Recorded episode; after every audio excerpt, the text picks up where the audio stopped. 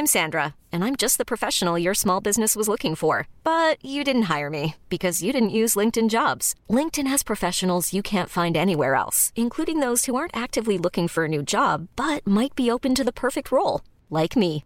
In a given month, over 70% of LinkedIn users don't visit other leading job sites. So if you're not looking on LinkedIn, you'll miss out on great candidates like Sandra. Start hiring professionals like a professional. Post your free job on linkedin.com/achieve today.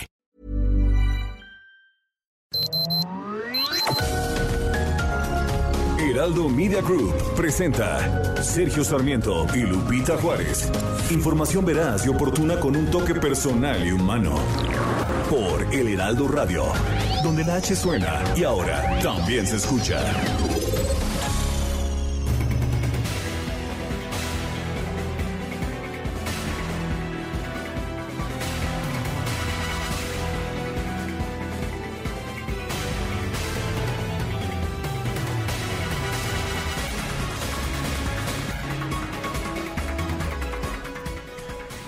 El gobierno de Tamaulipas informó mediante un comunicado que su grupo de operaciones especiales detuvo a ocho personas presuntamente vinculadas con la matanza del pasado 19 de junio en la ciudad de Reynosa.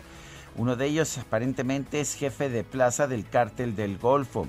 Según las autoridades, el pasado sábado 19 de junio, Hombres armados ingresaron a diferentes colonias de la ciudad y dispararon a personas al azar, matando a 15 habitantes.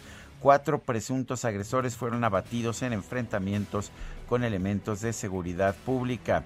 Entre los hombres detenidos se encuentra Iván Alejandro N. y Jorge Iván N. alias La Vaca. A este se le identifica como jefe de plaza de la organización criminal denominada Cártel del Golfo en la ciudad de Río Bravo. Es, señalado como el generador de la violencia en la región de Reynosa y de Río Bravo, además de Matamoros. Tiene orden de aprehensión vigente por diversos delitos. Desde el 2019, la Fiscalía General de Tamaulipas ofreció una recompensa por 2 millones de pesos por su detención. Realizaron la, la aprehensión. Eh, la, la, aprehensión miembros del uh, grupo, eh, miembros del grupo especial. Dicen que aseguraron ocho vehículos, 16 armas de diversos calibres, dos de ellas de alto poder, más de 3.900 cartuchos útiles, 80 cargadores, 8 chalecos balísticos, dos granadas y equipo táctico, así como un paquete con hierba verde con características similar a la marihuana. Las ocho personas detenidas fueron presentadas junto con los uh, pues con todo el equipo y las sustancias que se aseguraron ante la gente del Ministerio Público. Son las 7 de la mañana con dos minutos, 7 con dos. Quiero darle a usted la más cordial bienvenida a El Heraldo Radio. Lo invito a quedarse con nosotros. Aquí va a estar bien informado, por supuesto. También podrá pasar un momento agradable ya que siempre hacemos un esfuerzo por darle a usted el lado amable de la noticia, siempre y cuando, por supuesto, la noticia lo permita. Guadalupe Juárez, ¿cómo estás? Muy buenos días. Hola, ¿qué tal, Sergio Sarmiento? Buenos días para ti, amigos. Qué gusto saludarlos en esta mañana muy pasada por agua, muy lluviosa, así que hay que manejar con mucha precaución, por favor. Eh, les eh, comento que decepcionados, hartos, cansados y mermados económicamente, así están los padres de familia de niños con cáncer. No llegaron los medicamentos que les prometió el gobierno. Me escribía una persona en la cuenta de Twitter que ahora que el presidente pone en sus mañaneras este tema de quién es quién en las fake news, quién es quién en las falsas noticias. Bueno, pues que hay que apuntar como número uno esto que prometió el gobierno y que no cumplió. Los medicamentos oncológicos que debieron llegar este fin de semana a los hospitales, según la promesa hecha por las autoridades de salud, no llegaron. El pasado miércoles 23 de junio, las autoridades de salud sostuvieron una reunión con una comitiva de padres de familia de niños con cáncer. ¿Sabe usted cuántas reuniones llevan los padres de familia de niños con cáncer con las autoridades? 20, 20 reuniones, años de promesas. Les aseguraron que a partir del 26 de junio estarían llegando los fármacos. Estamos a 28 y bueno, pues esto no ocurrió. Los funcionarios representantes del gobierno de México se comprometieron a que a partir del sábado llegarían medicamentos provenientes de Corea del Sur para su inmediata distribución en las instituciones donde hace falta y se ha denunciado desabasto. Así lo informaron a través de una carta firmada por la Asociación de Padres de Familia con Niños Enfermos. Y bueno, pues los papás eh, denunciaron la falta de fármacos de gran importancia como la ciclosfosfamida, la cual actúa retardando o deteniendo el crecimiento de las células cancerosas en el cuerpo. Dijeron que se les informó que las compras de los medicamentos serían parciales a diferentes países y en tiempos variados, pero bueno, pues ahí está, ahí está el resultado. No, no les cumplieron. También el presidente de la República, hay que recordar, ha prometido, ¿en cuántas ocasiones dices? Pues ha, habido 20, reuniones, 20 reuniones. Y el presidente dijo hace dos semanas, ¿no? Que la semana próxima, la semana próxima, que era la semana pasada, ya habría medicamentos, no los hubo. Y bueno, pues en el poniente de nuestro país, allá en las costas del Pacífico, se está registrando o está avanzando el centro del huracán Enrique. Eh, se ha registrado un, oleaje importante en playas cercanas, así como vientos que podrían alcanzar máximos de hasta 150 kilómetros. Protección Civil de Jalisco dice que según debido a estas condiciones ha comenzado a alertar de esta situación a la comunidad, a las comunidades de la costa norte de Jalisco, tales como Maito y Barra de Navidad, piden que la gente permanezca alerta a las instrucciones, a las disposiciones oficiales. Aunque permanece la alerta más alta en la costa, para el resto del estado se esperan lluvias extraordinarias hasta como un máximo de 250 milímetros, de acuerdo con la Comisión Nacional del Agua. El agua, por supuesto, bienvenida. Eh, los riesgos de la tormenta no tan bienvenidos, por supuesto. Son las 7 de la mañana con 6 minutos.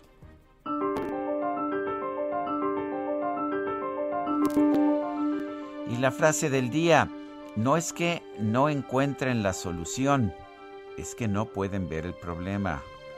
G. K. Chesterton.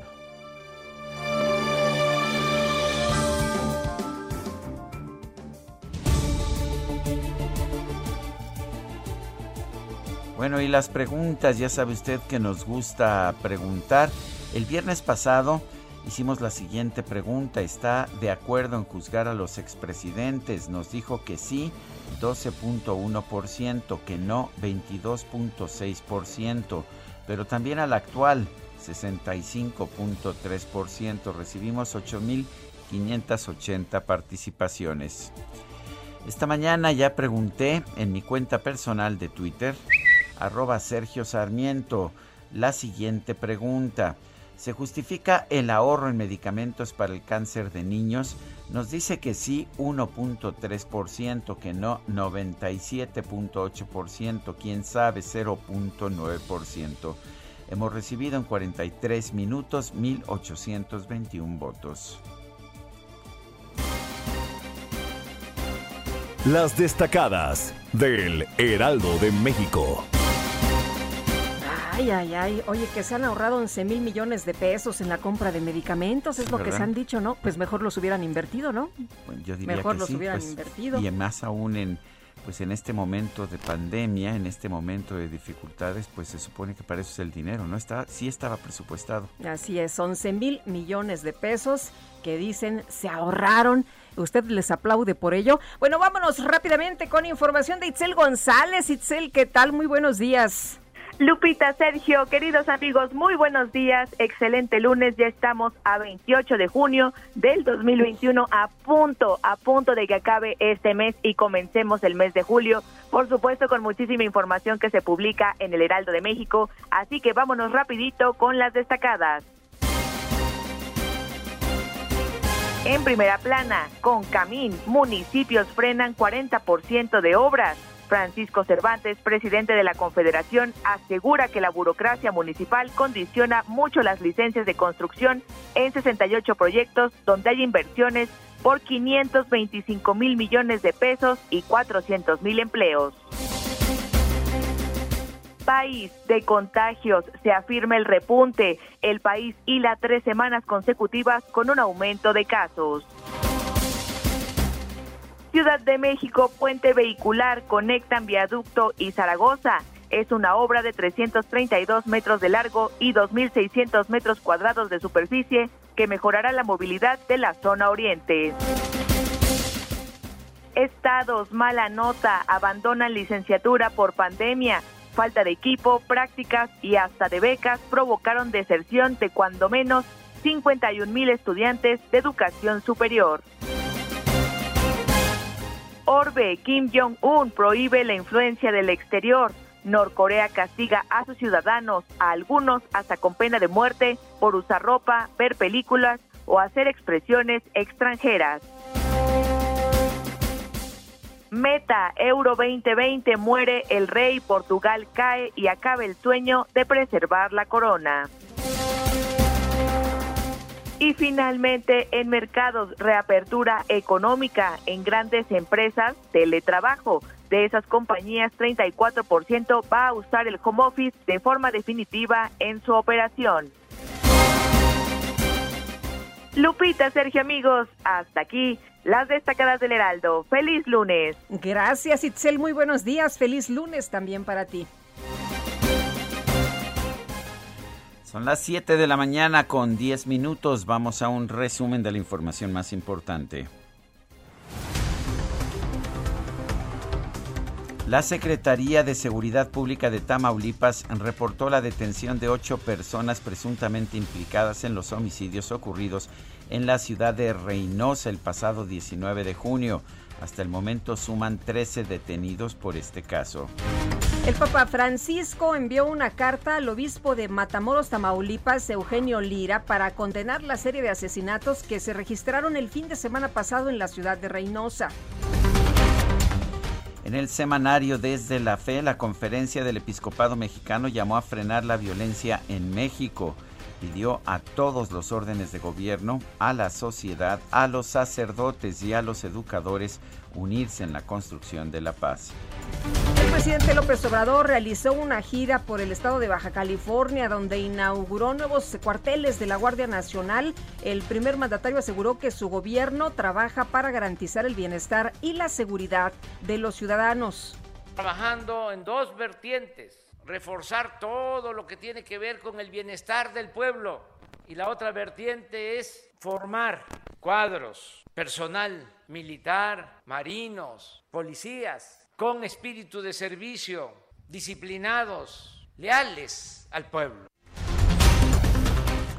Por otro lado, el presidente López Obrador se comprometió a regularizar, sí, a legalizar los llamados autos chocolate que circulan en la entidad. Dijo que les hará un cobro muy bajo para legalizarlos. Vamos a buscar el mejor mecanismo. Esto va a ayudar mucho porque muchos delitos se cometen en carros que no están regularizados y no se sabe quiénes son sus dueños. Entonces vamos a tener un registro, pero no solo eso, vamos a buscar también que se resuelva en definitiva sobre la propiedad de esos carros. Bueno, y por otra parte, el presidente aseguró que el gobernador de Baja California, Jaime Bonilla, ha hecho mucho, mucho en muy poco tiempo, por lo que le va a rendir un homenaje, así como usted lo escucha, un homenaje antes de que concluya su mandato. Pues cómo no, fue el mandatario que lo llevó a ver la, el juego de estrellas allá en el estadio de San Diego y pues le tiene mucho agradecimiento el presidente de la República. Ay, oye.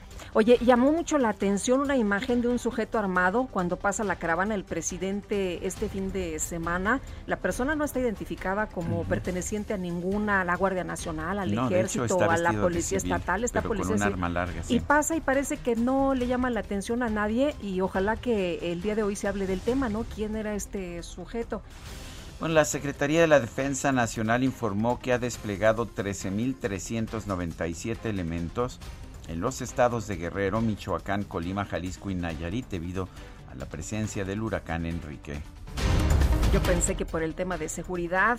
Oye, la Secretaría de Protección Civil de Guerrero señaló que el paso del huracán Enrique en la entidad provocó daños en 207 viviendas, caídas de árboles, deslaves y derrumbes en carreteras. Autoridades de Protección Civil de Colima reportaron el cierre de la carretera Manzanillo-Minatitlán, ya que las fuertes lluvias ocasionaron el colapso de un puente.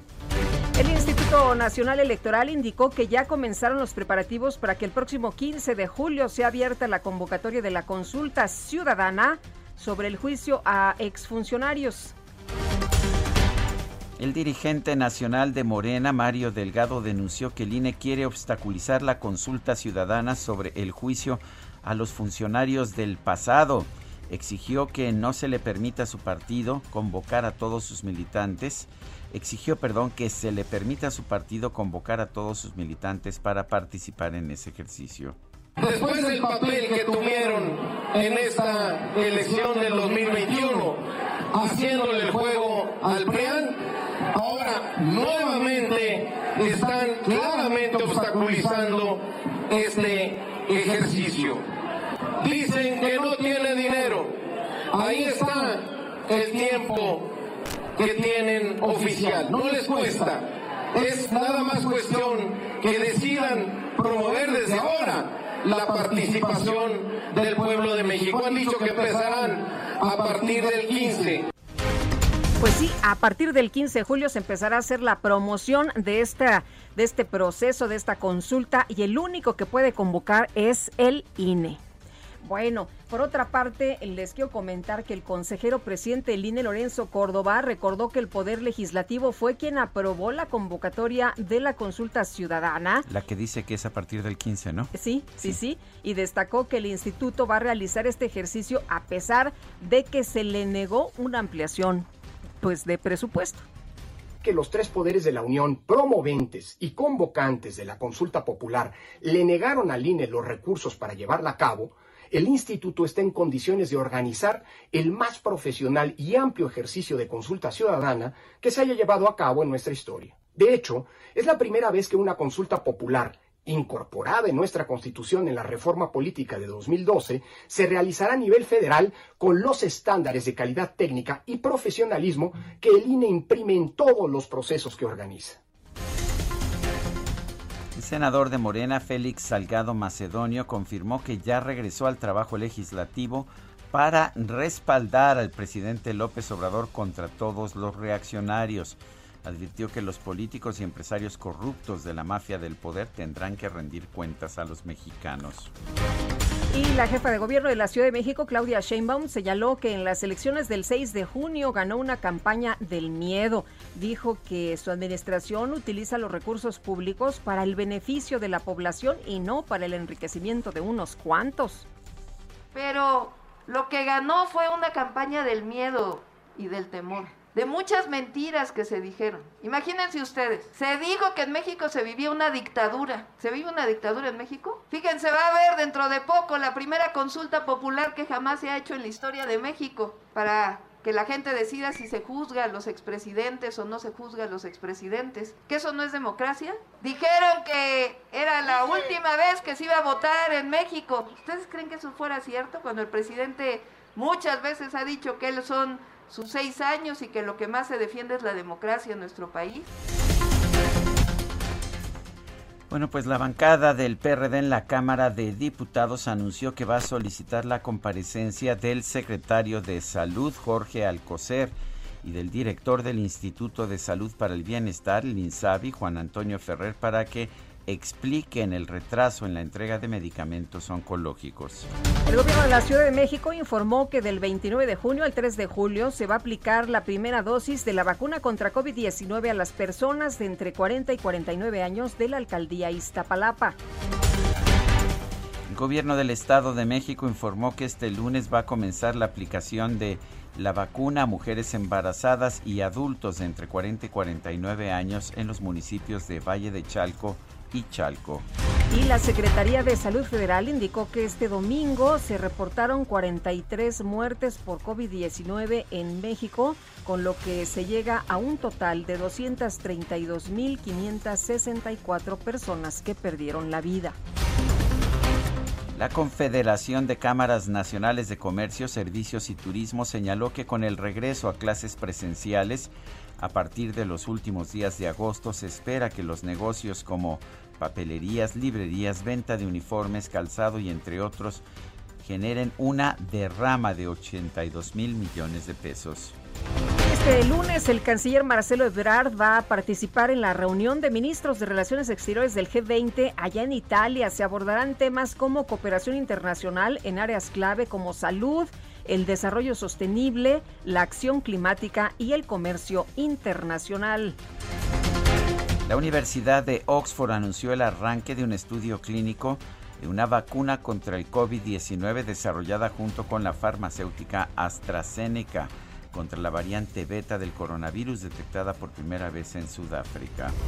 El presidente de Argentina, Alberto Fernández, encabezó un homenaje para las cerca de 100.000 personas que han muerto por COVID-19 en su país. Esta mañana el INEGI dio a conocer la balanza comercial de mercancías de México correspondiente al mes de mayo. Hay un fuerte aumento en las exportaciones de 125.2% y también un aumento muy fuerte en las importaciones, 87.5%. Todo esto porque el mes de comparación, mayo, estaba pues en cierre la economía nacional. El saldo de la balanza comercial en el mes de mayo fue de 339.7 millones de dólares en positivo, un superávit. Este domingo, equipos de búsqueda y rescate de México e Israel se sumaron a los servicios de emergencia que trabajan en la torre residencial que se desplomó el jueves pasado en la ciudad de Miami. Hasta el momento se reportan nueve muertos, nueve personas muertas y por lo menos 152 desaparecidos.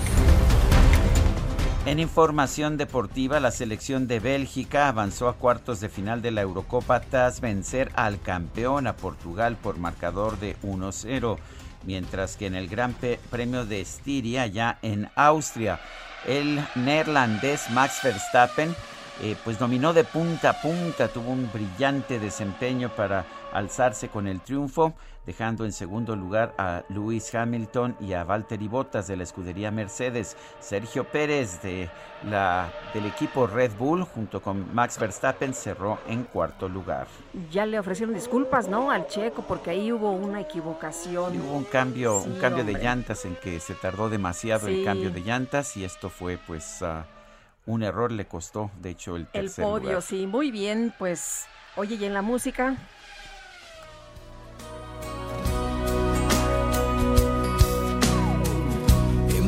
Palabras simples y comunes yo te extraño. En lenguaje terrenal mi vida eres tú. En total simplicidad sería yo te amo en un trozo de poesía tú serás mi luz, mi bien. El espacio donde me alimento de tu piel que es bondad. Pues sí, es Chayán. Su nombre real es Elmer Figueroa Arce y supongo que pensó que pues iba a ser más conocido si se llamaba Chayán. La verdad es que pues canta bien el chamaco, tiene, tiene buen ver y baila espectacular. Así ¿Te es. parece que escuchemos música de Chayanne? está cumpliendo hoy 53 años. ¿En serio? Y, está Uy, con, se ve re bien. Se ve muy bien, ¿verdad? Esta con la que empezamos se llama Yo te amo. Pues fíjate, Sergio, que no soy muy fan, pero una vez me invitó mi amiga Alexi Macedo, la doctora Alexi Macedo.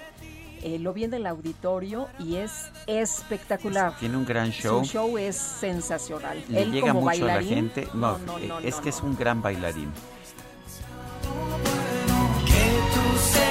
Pues que nos pongamos a trabajar, dice Eso- la productora, eso dice caray, la productora. caray. Bueno, por lo menos Bueno. todavía no nos pega. este. Ay, no, ya, bueno, ya, rapidito. vámonos. Augusto Tempa desde Canal de Miramontes, ¿qué tal? Buenos días. Lupita, muy buenos días. Así es, ya nos encontramos aquí en Canal de Miramontes, esquina Erasmo Castellanos Quinto. Esta es la colonia eh, Estrella, en donde pues se lleva a cabo, se registró una fuga de agua desde la tarde de ayer, una fuga bastante, bastante fuerte que pues hasta el momento no ha sido controlada. Miles y miles de litros de agua potable se Oye, esta que parecía fuente. Así es, es esta que todavía no ha sido controlada. Ya hay maquinaria pesada aquí en el lugar, pero pues se siguen desperdiciando miles y miles de litros de agua para todos los vecinos que viven en este punto. Muchas zonas de la ciudad permanecen sin agua y el día de hoy pues esta fuga hasta este momento no ha podido ser reparada. Sergio Lupita. Bueno, pues Augusto, muchas gracias, muy buenos días. Muy buen día. Tal vez porque era domingo, ¿no? Pues eh, no sé, pero por lo pronto el agua se desperdicia igual en domingo que en tres semanas. Son las 7 de la mañana con 24 minutos. Nuestro número de WhatsApp para que nos mande usted algún mensaje es 5520 5520 10, perdón, 9647. Regresamos. No voy a opinar.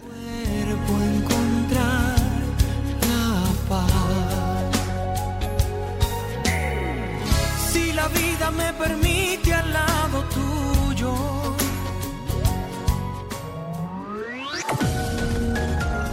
Sergio Sarmiento y Lupita Juárez quieren conocer tu opinión, tus comentarios o simplemente envía un saludo para ser más cálida esta mañana. Envía tus mensajes al WhatsApp 5520 109647. Heraldo Radio, la HCL se comparte, se ve y ahora también se escucha. Continuamos con Sergio Sarmiento y Lupita Juárez por El Heraldo Radio. ¡Tú las traes! No, tú las Mejor yo les traigo, porque en Soriana toda la juguetería, montables, bicicletas y patines los pongo al 25% de descuento. Sí, juguetería al 25% de descuento. En tienda o en línea, tú pides y Julio Regalado manda. Solo en Soriana. A Julio 2. Aplican restricciones. El 28 de junio se conmemora el Día Mundial del Árbol. El objetivo principal es recordar y destacar la enorme importancia que tienen los árboles en nuestra vida y en la conservación del medio ambiente. Gracias al Congreso Forestal Mundial, desde 1969 cada 28 de junio se conmemora este día y la Organización de las Naciones Unidas para la Agricultura y la Alimentación aceptó dicha iniciativa en el año de 1971. En la Tierra hay 60.065 especies de árboles reconocidas. México posee 138 millones de hectáreas de vegetación natural terrestre, que representan 70% del territorio nacional. En las regiones de bosques y selvas habitan entre 12 y 13 millones de personas, la mayoría de ellas indígenas. En la actualidad, es alarmante la desaparición de grandes superficies arbóreas alrededor del mundo por los procesos de deforestación generados por el hombre de manera indiscriminada y por razones climáticas, estimada en 16 millones de hectáreas anuales, por lo que es importante hacer conciencia y sembrar árboles en la medida de lo posible.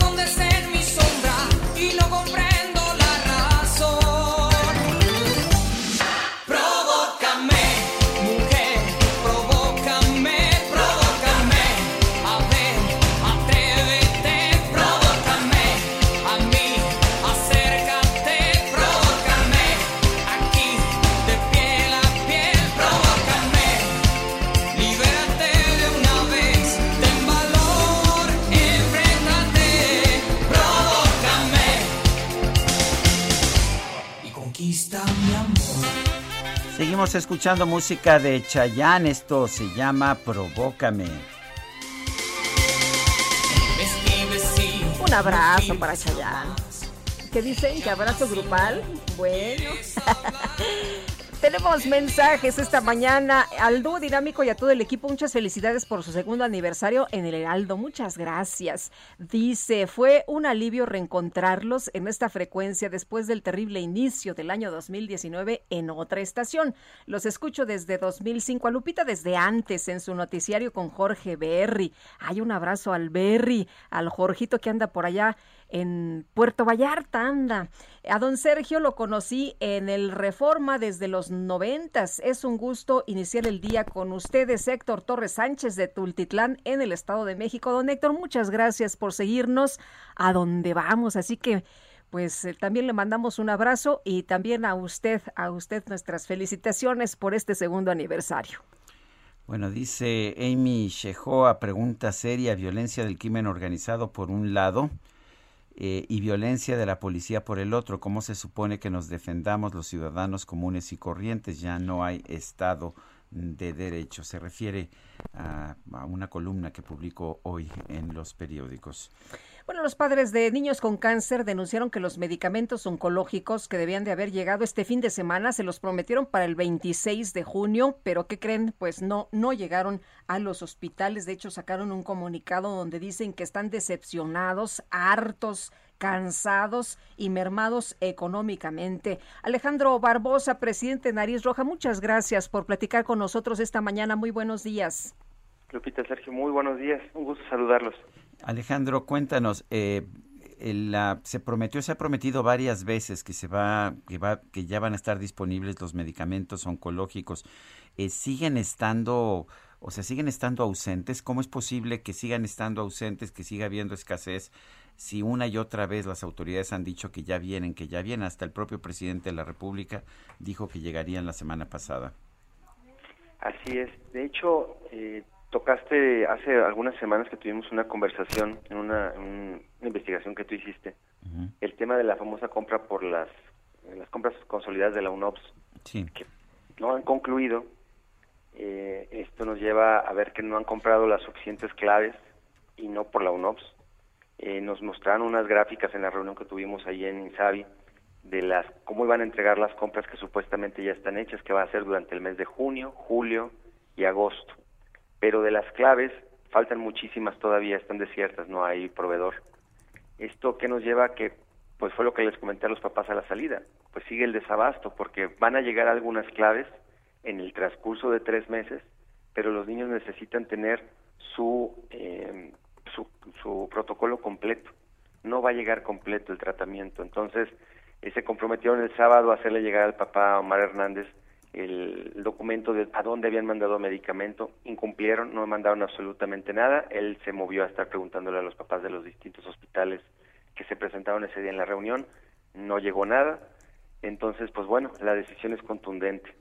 El día miércoles nuevamente se colapsará tristemente el aeropuerto de la Ciudad de México, van a estar los papás presentes con otras comunidades de pacientes de otras áreas clínicas, ya no solamente los oncológicos, está uniendo a esto la comunidad de personas con VIH, las personas con problemas renales, las mujeres con cáncer, etcétera. Y está la invitación abierta a todos aquellos que estén pasando un problema de desabasto, que no hayan tenido voz, pues bueno, es el momento de poner esto sobre la mesa. Ya los papás no están en la en la disposición de ir a sentarse en una oficina con candados puestos, porque así fue como nos atendieron. Cerraron la, la Secretaría de Salubridad con candados eh, me imagino que pensaban que los papás iban a tomar la secretaría. Este, nos atendieron muy amablemente, pero todo a puertas cerradas sin medios de comunicación. Entonces ya no estamos en esa disposición, tanto los padres como las ONG. Todo se va a hacer público con los medios presentes, si así lo quieren ellos, y el trato será ahí en el aeropuerto para que ellos demuestren que sí están haciendo su trabajo, pero no solamente llevando cajitas dispersas a los hospitales, como nos mostraban ellos que llevaron seis cajitas de Metrotexato a Querétaro, seis. O sea, o sea no sirve para nada, ¿no? O bueno, sirve para, muy poco. Sirve para tres, dos niños en un día, o sea, se van como agua. Eh, Oye, Alejandro, el gobierno ha presumido de ahorros por 11 mil millones de pesos. Eh, ¿Cómo ven ustedes esto?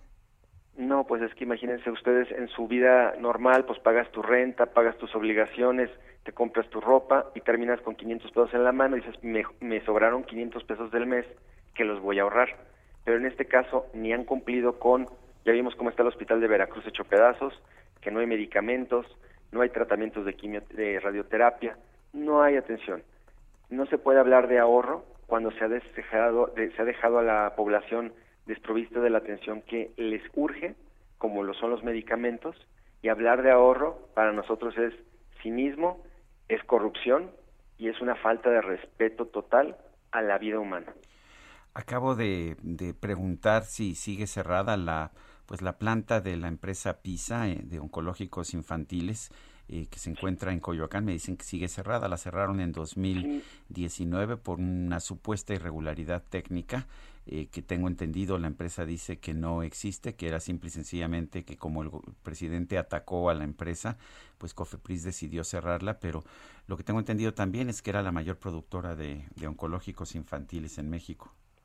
Es, correcto, Sergio. Desafortunadamente, eh, las autoridades ni siquiera están enteradas de qué pasó. Eh, se le presentó, de hecho, en el video que está en Facebook, en el día de la reunión, lo publicamos en vivo el señor Ferrer mantiene una postura de que esta empresa generaba daños a las, a las familias, que tiene los documentos que lo avalan, y él no está enterado que hubo un caso con unos, unos este, en un área de mezclas de la empresa Safe, que no es de PISA, donde hubo una, unos virus, un, algo que dañó a algunos niños, pero en un área que no tiene nada que ver con oncológicos, y ellos deciden cerrar la línea de oncológicos, siendo que la línea de oncológicos fue auditada y salió limpia en la auditoría.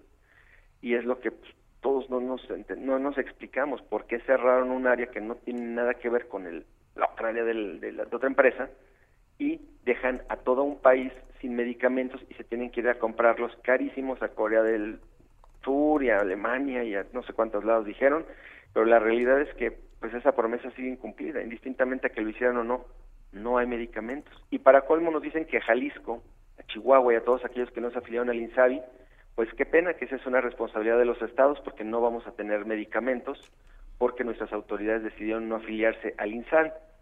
Le comenté yo al maestro Ferrer, de acuerdo, se la compro. Nosotros no vamos a tener medicamento porque estas entidades decidieron tomar esa, esa postura. Pero Veracruz tiene INSABI, tiene Morena y no tiene quimio. Puebla tiene Morena, tiene INSABI y tampoco tiene quimio. ¿Cuál es la lógica aquí? Ya no me puedo responder. Esa es la realidad. No es un tema de insabio o no insabio, no es un tema de morena o no morena, es un tema de que en todo el país han hecho mal el trabajo, como bien lo analizaron en tu investigación, malas compras, mala administración, pues si no compras y no produces, pues ¿qué vas a distribuir? Aire. Eso es lo que le están dando a la gente, aire y promesas. Alejandro, muchas gracias por platicar con nosotros. Estaremos muy atentos. Y nos dices que eh, va a haber esta nueva manifestación por ahí en el, en el aeropuerto, ¿cuándo va a ser? Miércoles a las 8 de la mañana aeropuerto, miércoles en la tarde, 4 de la tarde en Guadalajara manifestación, Veracruz, miércoles 8 de la mañana en el Palacio de Veracruz y se siguen sumando manifestaciones en todo el país para hacer un paro nacional. Muy bien, Alejandro, gracias. Buen día. A ustedes, muy buen día. Hasta luego, Alejandro Barbosa, presidente de Nariz Roja. Bueno, son las 7 con 41 minutos. Eh, la periodista Penilei Ramírez publicó el sábado una investigación en la que señalaba que Santiago, que, que la UIF, la Unidad de Inteligencia Financiera, encabezada por Santiago Nieto, eh, estaba llevando a cabo investigaciones en contra de Ciro Murayama, el consejero electoral, también de otros, ah, de otros funcionarios del INE y también, eh, y también de, de, otras personas, pero eh, lo que se planteaba ahí es que fundamentalmente esta era una investigación sobre una compraventa de un apartamento y que pues que lo estaban investigando a Ciro Murayama precisamente por esta compraventa. Eh, tenemos a Ciro Murayama, consejero del Instituto Nacional Electoral, en la línea telefónica. Ciro, ¿cómo estás? Muy buenos días. Hola Sergio Lupita, buen día. Hola, buenos días. En su cuenta de Twitter el mismo sábado, Santiago Nieto dijo que, que no estabas bajo investigación, pero que pero que había habido este pues un procedimiento eh, para investigarte por ser persona políticamente expuesta o expuesta políticamente. ¿Qué opinas?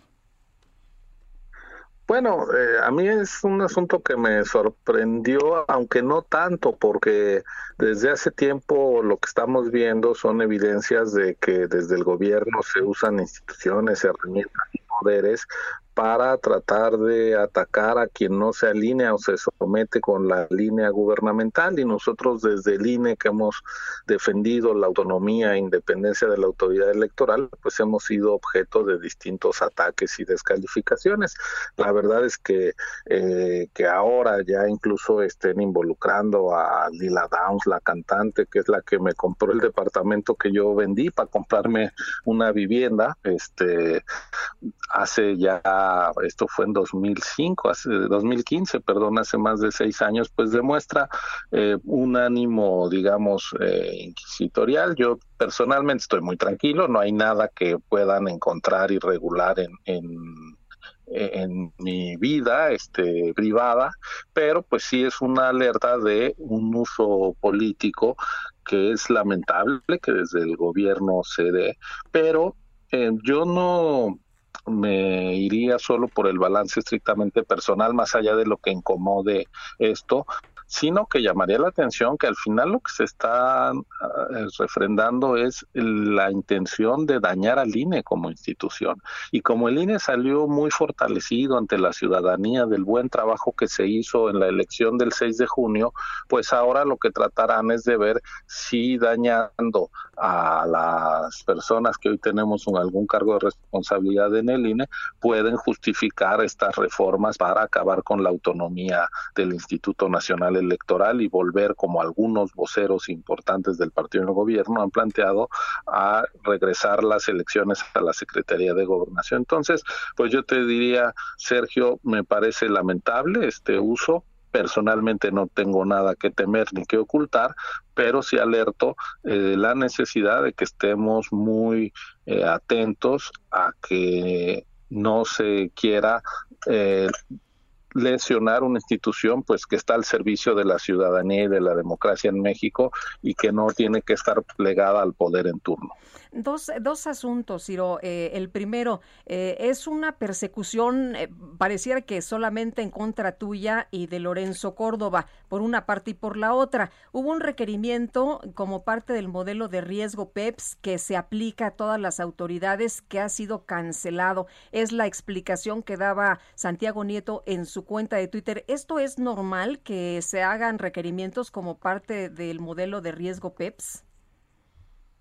Pues mira, yo creo que ese modelo lo que tiene que demostrar es cuando hay cosas irregulares y lo que están aquí buscando es una historia de hace años que me sorprende. Lila Downs no es una persona políticamente expuesta, no es una servidora pública, no es una candidata, no es dirigente de un partido y ya la metieron en esto. Entonces a mí me parece que eh, aquí hubo un pues un uso con intención política, eso es lo que yo alcanzo a ver, la UIF tendrá que aclarar, a mí me sorprende que eh, se este que se justifique como una cosa de personas políticamente expuestas la apertura de indagatorias contra particulares que nada tienen que ver en la política como es esta artista eh, oaxaqueña que, que nada tiene que ver con la política. Entonces pues ya les corresponderá a ellos decir qué es lo que andan haciendo.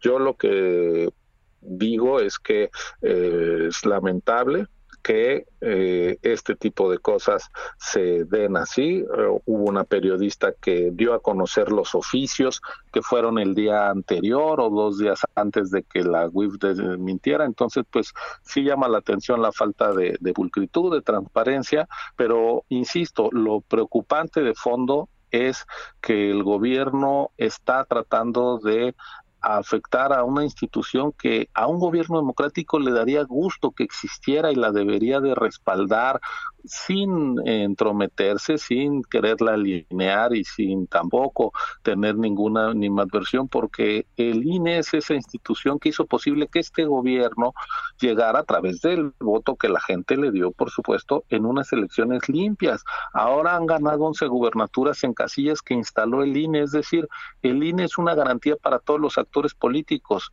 y sin embargo hay esta intención de dañarlo porque el INE reivindica su independencia y su autonomía. Eso es lo que está en juego. Eh, dice, dice Santiago Nieto que, que no instruyó una investigación contra Ciro Murayama. Sin embargo, lo que vemos es que pues eh, lo, que estamos viendo es que sí se instruyó esta investigación, eh, que era en contra tuya por ser supuestamente una persona expuesta políticamente, pero que al final no se encontró irregularidad alguna. O sea, queda claro, como tú has señalado, que no, pues que no tienes cola que te pisen. Pero por otra parte, me parece que lo más importante es lo inquietante de que la UIF se utilice como arma en contra de pues quienes se consideran personajes molestos para este gobierno, como podría ser tú. Sí, la WIF es una, debería de ser una herramienta al servicio de la seguridad nacional y de la transparencia financiera contra el lavado de dinero, contra actividades eh, delictivas, terroristas y demás, y no una herramienta para perseguir a la gente que el presidente eh, considera incómoda. En efecto, yo coincido con con tu valoración, Sergio. Y pues a mí lo que me llama la atención es que los oficios que publicó la periodista Penile Ramírez en sus redes sociales el sábado diciendo que estábamos en calidad de investigados, esos no han sido desmentidos. ¿eh? Ahí están, de hecho, sí. Bueno, pues. Oye, yo te quiero preguntar una, una eh, eh, pues, eh, cuestión que no tiene que ver con estos temas de la UIF, Ciro, pero el dirigente nacional de Morena, Mario Delgado, ha denunciado que el INE quiere obstaculizar la consulta ciudadana sobre el juicio a los exfuncionarios, que ellos la quieren hacer ver como que es a los expresidentes. Pero bueno, ¿es cierto esto? ¿El INE quiere obstaculizar esta consulta? Por favor, el INE la va a hacer a pesar de que ellos no nos dieron un centavo para la realización y no estaría mal que este señor viera cuál es el acuerdo de la Cámara de Diputados donde ellos tienen mayoría que dijo que la consulta se empieza a difundir el 15 de julio. No son fechas que puso el INE, es decir, ellos las, ponen las fechas. El INE las cumple y atacan al INE. Es parte de esta animadversión hacia una institución tan valiosa para todos los mexicanos, para la ciudadanía y para nuestra vida democrática. Pero bueno, es, es un exceso de su parte, uno más. Este, ellos convocaron, ellos fijaron que a partir del 15 empieza toda la difusión de la consulta. Nosotros vamos a usar todos los instrumentos a nuestro alcance justamente para promoverla y a pesar de que no dieron recursos para la misma, gracias a que hubo elección este año, eh, vamos a usar, digamos, buena parte el esfuerzo organizativo que realizamos para las elecciones del 6 de junio para que ocho semanas después se pongan las mesas de la votación para la consulta. Vamos a invitar a la propia gente que ya estuvo como funcionario de Castilla el 6 de junio para que el primero de agosto algunos de ellos nos ayuden a poner 57 mil mesas de votación donde la gente pueda ir a participar en la consulta. Bueno, pues yo quiero agradecerte, Ciro Murayama, consejero del Instituto Nacional Electoral, el haber conversado con nosotros esta mañana. No, al contrario, gracias a ustedes. Muy buenos días, Sergio Lupita, como siempre, un gusto. Gracias, igualmente. Bueno, son las 7 de la mañana con 51 minutos, 7 con 51. El consejero presidente del INE, Lorenzo Córdoba, dijo que la consulta popular llegará a los medios el 15 de julio. Se difundirá a partir del 15 de julio porque eso es lo que estableció el propio Congreso de la Unión en el ordenamiento para la organización de la consulta. El INE, mientras tanto, ha habilitado un micrositio que puede consultarse en www.ine.mx diagonal consulta popular para dar a conocer los avances en la organización de este ejercicio. Eh, dice, dice Lorenzo Córdoba que este fin de semana comenzaron los trabajos de más de 9.630 instructores del INE para localizar a los 287 mil funcionarios de mesas receptoras que serán invitados a participar para atender las 57 mil mesas que se van a instalar en todo el país el primero de agosto. El partido Morena, a través de su presidente, ha cuestionado la lentitud con la que dice se está moviendo el INE y el INE está respondiendo pues que se está moviendo exactamente con los tiempos que el propio Congreso controlado por Morena, estableció. Bueno, pues nos lo acaba de decir Ciro Murayama, consejero del Instituto Nacional Electoral, ni más ni menos. Y bueno, es que algunos partidos piensan que pueden engañar a la ciudadanía, ¿no? Pero pues con las benditas redes sociales, con la información que se da a conocer de las propias fuentes, pues es francamente muy difícil que puedan engañar a la gente. Vámonos con Augusto Atempa, rapidito. Augusto, ¿qué tal? Buenos días. Sergio una mañana bastante movida por parte de los bomberos y es que ah, en este momento se dirigen hacia Patricio Sanz y el eje 8 en donde pues se reporta un árbol caído, son aproximadamente 15 metros de altura de este árbol que pues se cae en varios vehículos y por supuesto está provocando el cierre de la circulación en, sobre Patricio Sanz. Hay que tenerlo en cuenta para todos aquellos que circulan por esta zona, que es la colonia del Valle. Esto es en la alcaldía de Benito Juárez y sobre todo tomar alternativas viales para poder evitar este punto. Sergio Lupita, mi reporte. Gracias, buenos días, Augusto. Muy buen día. Son las 7 de la mañana con 54 minutos. Guadalupe Juárez y Sergio Sarmiento estamos en el Heraldo Radio. Le recuerdo nuestros, nuestro número para que nos mande mensajes, ya sea de voz o de texto por WhatsApp, 55 20 10 96 47. Repito, 55 20 10 96 47. Regresamos un momento más.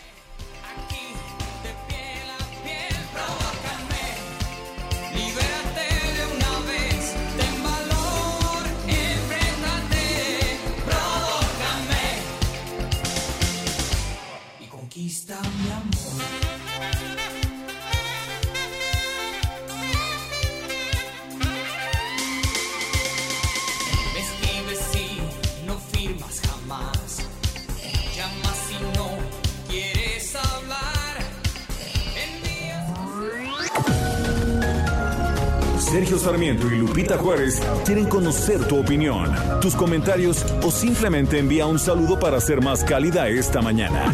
Envía tus mensajes al WhatsApp 5520 109647.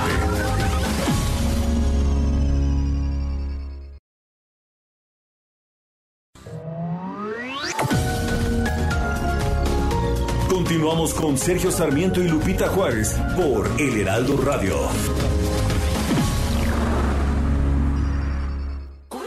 Con este calor, lo mejor es ir a la playa. Lo mejor para el calor es ir a Soriana, porque pongo todos los shorts, bermudas y trajes de baño para toda la familia al 2x1. Sí, shorts, bermudas y trajes de baño al 2x1. En tienda o en línea, tú pides y Julio Regalado manda. Solo en Soriana. A Julio 2. Aplican restricciones.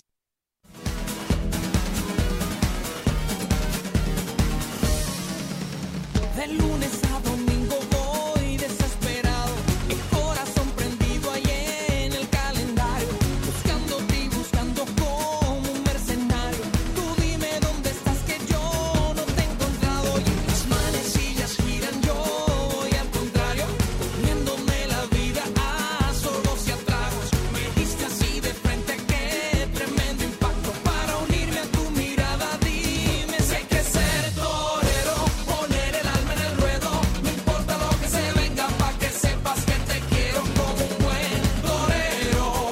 torero. Seguimos escuchando a Chayanne el día de su cumpleaños. Nació el 28 de junio de 1968 en Río Piedras, Puerto Rico.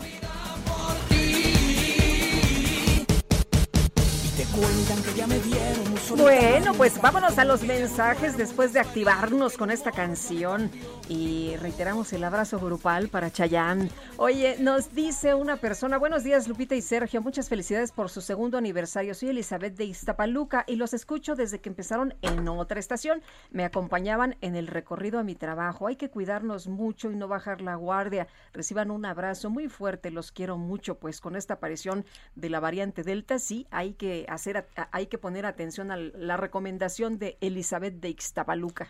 Nos dice otra persona, buenos días, totalmente insoportable la situación de falta de medicamentos para enfermos con cáncer y esto es la malentendida austeridad del presente gobierno. En este gobierno de AMLO y su 4T, si tienes la mala fortuna de enfermar de alguna de estas enfermedades, probablemente morirás. Así será en Dinamarca. Atentamente, Alfredo Bernal.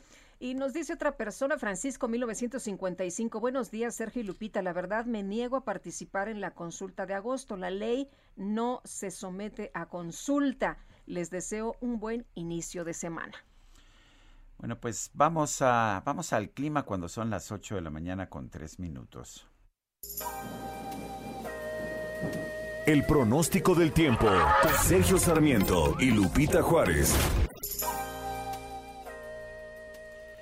Patricia López, meteoróloga del Servicio Meteorológico Nacional de la Conagua. ¿Qué nos tienes? Adelante. Hola, ¿qué tal? Buenos días, Sergio Lupita. Los saludo con gusto a ustedes y a todos los que nos escuchan esta mañana. Les comento que el huracán Enrique de categoría 1 se desplaza muy cerca de las costas de Jalisco y ocasionará lluvias intensas con lluvias puntuales torrenciales en Sinaloa, Nayarit, Jalisco, Colima, Michoacán y Guerrero, así como lluvias puntuales intensas en Chihuahua y Durango y lluvias muy fuertes en Sonora además de rachas de vientos de 70 a 90 kilómetros por hora y oleaje de 6 a 8 metros de altura en costas de Nayarit y Jalisco. También les comento que la onda tropical número 6, el sistema frontal número 60 fuera de temporada, canales de baja presión y la aproximación de una nueva onda tropical hacia la península de Yucatán, todos estos sistemas producirán lluvias sobre prácticamente todo el país, siendo las más relevantes las lluvias puntuales intensas en Veracruz, Oaxaca y Chiapas y muy fuertes en Puebla, Tabasco y Campeche. Es importante importante recordarle a la población que se mantenga informada de los avisos que se emiten a través de fuentes oficiales. Por último, Sergio Lupita, en la Ciudad de México se pronostica cielo nublado con lluvias y chubascos intermitentes durante el día. La temperatura máxima estimada es de 17 a 19 grados centígrados y la temperatura mínima para mañana al amanecer entre 13 y 15 grados centígrados. Sergio Lupita, este es el reporte meteorológico. Regreso con ustedes. Bonito inicio de semana para todos. Gracias. Muy bien, gracias Patricia López. Hasta luego, muy buenos días. Oye, nos mandan saludos desde Colima, ¿eh? nos dice Tony 38863. Buen día lluvioso en Colima. Muchos saludos pues, a todos nuestros cuates de por allá. Un fuerte abrazo. En México suman 232.564 personas muertas confirmadas por COVID-19, es lo que ha informado la Secretaría de Salud. Y Gerardo Suárez, nos tienes todos los detalles. Adelante. Muy buenos días, Sergio Lupita la Secretaría de Salud informó que se llegó a 2.505.792 casos confirmados de COVID-19, 2.384 más que el día anterior. Además, se acumularon 232.564 muertes positivas al coronavirus, 43 más que el sábado 26 de junio. De acuerdo con los datos de la Secretaría de Salud, México ligó tres semanas consecutivas de aumento en los casos de COVID-19. Anoche la dependencia informó de un incremento de 11% en los casos positivos de la semana 24 que transcurrió del 13 al 19 de junio. El director general de promoción de la salud, Ricardo Cortés, anticipó que dicha semana cerrará con un incremento de hasta 18% en los casos de COVID. Y en este contexto de un repunte de la epidemia, las largas filas regresaron a los macroquioscos donde se realizan pruebas gratuitas de COVID-19 en la Ciudad de México. En un recorrido que realizamos el sábado por el módulo de la explanada de la alcaldía Benito Juárez, observamos que la espera para hacerse la prueba fue de hasta tres horas. Se agotaron las 275 pruebas disponibles e incluso hubo quienes ya no alcanzaron. Arturo Bautista y su esposa acudieron a este kiosco. Escuchemos a Arturo.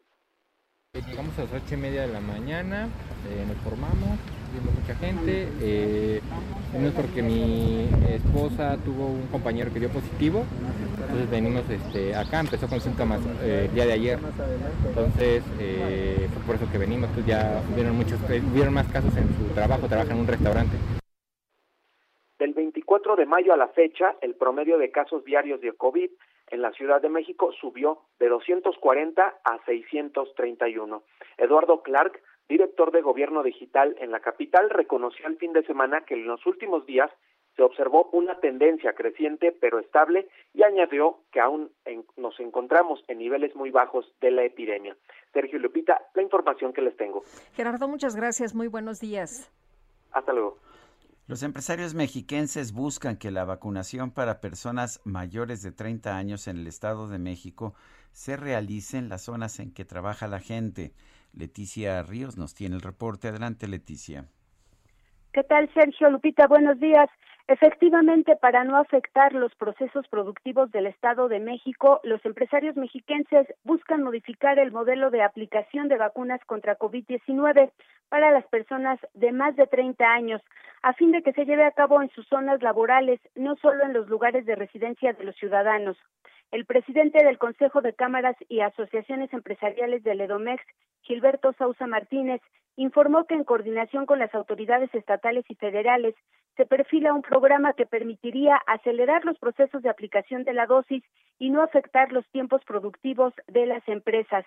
El objetivo es que la vacunación no se realice por municipios de acuerdo al lugar de residencia del trabajador, sino por zonas industriales o acorde a los sectores productivos, es decir, comercial, industrial y de servicios. Sausa Martínez puntualizó que en el Edomex la población económicamente activa es de 10 millones 942 mil personas, más de la mitad con una edad de 30 a 59 años, de acuerdo con el INEGI. Es decir, eh, pues el sector donde justo los niveles de contagio son más altos en este momento en el Estado de México. Dijo que con la inmunización de este el nicho de este sector de la población, los niveles de seguridad para evitar los riesgos de contagio o el agravamiento de los mismos serán determinantes para la economía estatal y su recuperación. El presidente de CONCAEM señaló que no se puede cambiar la forma en que trabajan las 600 mil empresas establecidas en la entidad, pero sí se puede cambiar el sistema de vacunación. Hasta aquí mi reporte. Bueno, muchas gracias, muchas gracias por esta información. Gracias, buen día. Leticia pues, Ríos. Importante, ¿no? Que se vacune la gente en su lugar de trabajo, que sea mucho más fácil, que sea mucho más práctico. Se trata de facilitar pues las cosas, ¿no? Pero bueno, eh, continúa el saldo blanco por defunciones por COVID-19 en las personas con la vacunación completa en la Ciudad de México. Carlos Navarro, a ver, cuéntanos. Buenos, días. Sergio y Lupita. Les saludo con gusto a ustedes al auditorio y comentarles que en la capital del país sigue el saldo blanco en cuanto a fallecimientos de personas por COVID-19 y que, haya, que habían recibido el cuadro completo de la vacunación contra este padecimiento. La titular de la Secretaría de Salud Local, Oliva López Arellano, informó sobre el estatus en estos casos. Escuchemos. No, de funciones no tenemos en los hospitales de la Secretaría de Salud del Gobierno de la ciudad eh, ninguna defunción de una persona con esquema completo. ¿Y en cuanto a hospitalizados? Tuvimos una hospitalizada. Así como lo comentaba la Secretaría de Salud, solamente han reportado en todo este tiempo una persona hospitalizada quien ya había recibido el cuadro, el cuadro completo de la vacunación contra COVID-19.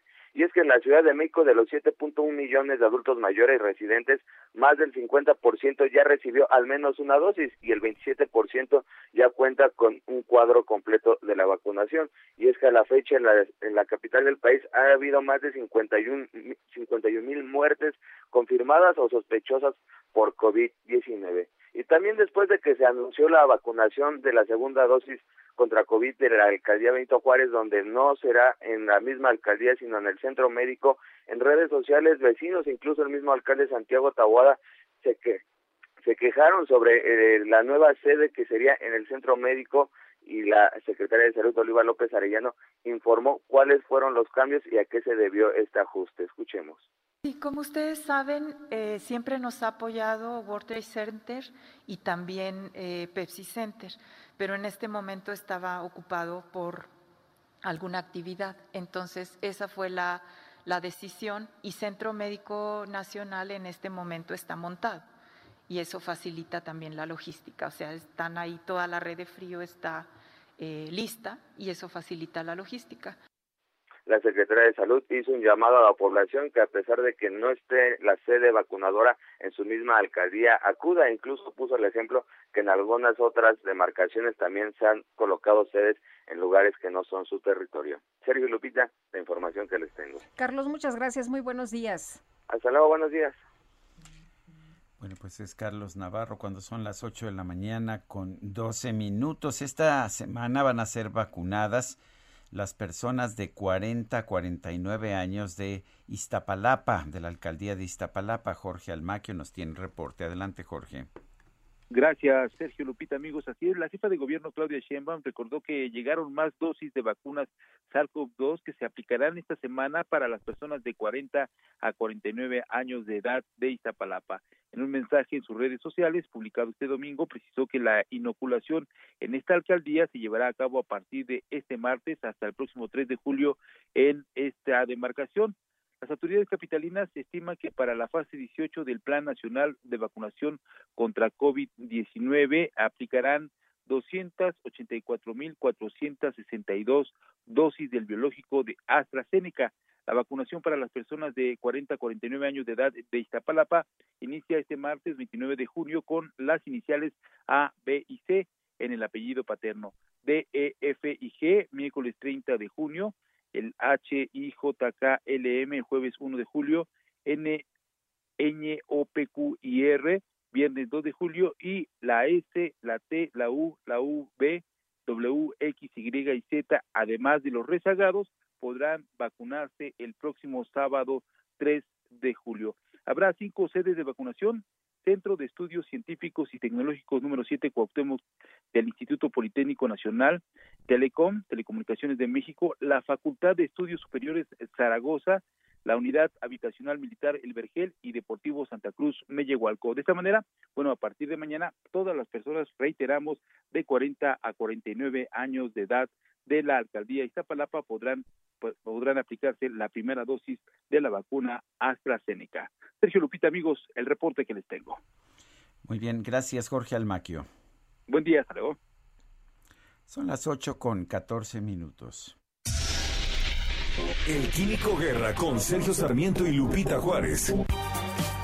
Vámonos con el químico Guerra que alguna vez nos contaba de la importancia de los huracanes, como este que está pegando fuerte, el Enrique. ¿Cómo estás, químico? Muy buenos días. Lupita, buenos días. Efectivamente, Sergio Lupita, los huracanes no son otra cosa que las gotas de sudor del planeta. Es una manera verdaderamente exquisita, muy, muy interesante, en realidad muy, muy desarrollada, por decirlo así, de la Tierra para mantener el se nos los huracanes cantidades gigantescas. Estoy hablando de millones de toneladas de agua que se levantan, ¿verdad?, de la superficie del océano, imagínense la energía necesaria para hacer eso, y esa agua caliente en una forma giratoria, debido a un fenómeno físico que se llama Coriolis, eh, es transportada esta agua caliente hacia arriba, hacia el norte, donde hay agua más fría. O sea, se saca el agua caliente del Ecuador y se transporta hacia zonas más frías para equilibrar las temperaturas. Mientras más se calienta la Tierra, es como nosotros, ¿no? Mientras más ejercicio hacemos, más, eh, digamos, estamos activos, sudamos más la tierra al estarse calentando pues está sudando más. Pero las lluviecitas, ahorita las nubes que están exactamente encima del edificio allá del Heraldo, eh, que este, en este momento está todo nublado, pues vienen de este huracán a final de cuentas, ¿no? Entonces la agricultura, la fruticultura, gran parte de el agua, ¿verdad? De las presas, etcétera, se debe a este fenómeno de los huracanes. El problema es cuando pues nos pegan fuerte en lugares sensibles, en las costas sobre todo, ¿verdad? Pero estamos en el proceso, déjame decir, adelantarles algo, de que yo creo que en un futuro no tan lejano vamos a poder en alguna forma dirigir la trayectoria de los huracanes para que pasen cerca de las costas, pero que no golpeen y destruyan como lo han hecho. Bueno, este es otro tema. Ahorita les voy a contar algo muy, muy bonito y además muy interesante, una buena noticia para iniciar la semana, Sergio Lupita. Existe un consenso general de que las fuentes de energía renovables desempeñarán un papel importante para garantizar un futuro más saludable y sustentable para el planeta y muchos países ya están viendo que estas tecnologías están desplazando los combustibles fósiles en el sector energético en un esfuerzo para reducir emisiones he comentado con ustedes, el grupita, recientemente se acuerdan de los heliostatos, ¿no? De esos desarrollos tecnológicos para eliminar el problema de la intermitencia. Esta cuestión termosolar permite, ¿verdad?, de que se almacene energía durante hasta 17 horas, lo cual quiere decir que lo que se juntó de energía solar durante el día se puede seguir usando con intercambiadores de calor durante la noche. Les comenté acerca de la puesta en marcha de la planta termosolar más grande de América Latina en Chile recientemente. Pues fíjense que ahora investigadores del Instituto Internacional de Análisis de Sistemas Aplicados publican en la revista arbitrada Energy Storage un sistema poco conocido aún, pero muy prometedor, fíjense, la tecnología de almacenamiento de energía de flotabilidad, Buoyancy Energy Storage. El concepto detrás del almacenamiento de energía de flotabilidad se basa en la tecnología de los sistemas de almacenamiento de energía por bombeo. ¿Qué es esto? Que con eh, plantas eólicas, ¿verdad? Marinas, durante el tiempo que está el, el viento que están girando, van a sumergir grandes contenedores a profundidades importantes en el océano y cuando deja de haber viento se sueltan estos como globos gigantescos que están sumergidos y en el, eh, momento en que suben, ¿verdad? Con esta gran energía, en ese momento generan, fíjense, una gran cantidad de energía de tal manera que estando el viento van a sumergir estos balones, además de estar produciendo la energía eh, residual para alimentar los sistemas eléctricos. Deja de haber viento y suben estos balones generando también energía eléctrica. Con esto se elimina en mucho el problema de la intermitencia de la energía eólica. Como vemos, en Lupita, el mundo está avanzando fuertemente en esta dirección. Muy bien, Químico Guerra, muchas gracias. Muy buenos días. Buenos días, buen inicio de semana. Son las 8 de la mañana con 18 minutos y vámonos a la silla rota. Sergio Sarmiento y Lupita Juárez.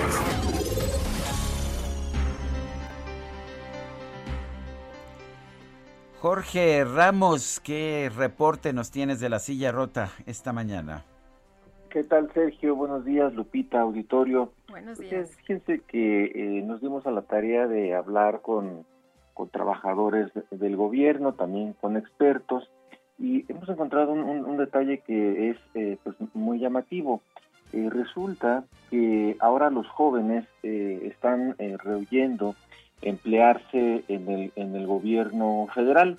de hecho, hay, encuestas que señalan, lo que hemos referido en un reportaje el día de hoy, que pues nueve de cada diez jóvenes mexicanos ya no quieren desempeñar un cargo público y eh, a esto se suma que eh, cada vez, eh, de acuerdo con los datos disponibles, es mayor la edad de las personas que trabajan en el gobierno. De hecho, en un comparativo que se ha hecho respecto de la envejecimiento de la fuerza laboral en el en el gobierno de la República resulta que en el sector privado la, la media de edad es de 36 años mientras que en el sector público alcanza los 41 años, una brecha de por lo menos 5 años. Y esto mismo, eh, vale decirlo, Sergio Lupita, tiene una réplica también en gran parte de países de América Latina y también en Europa.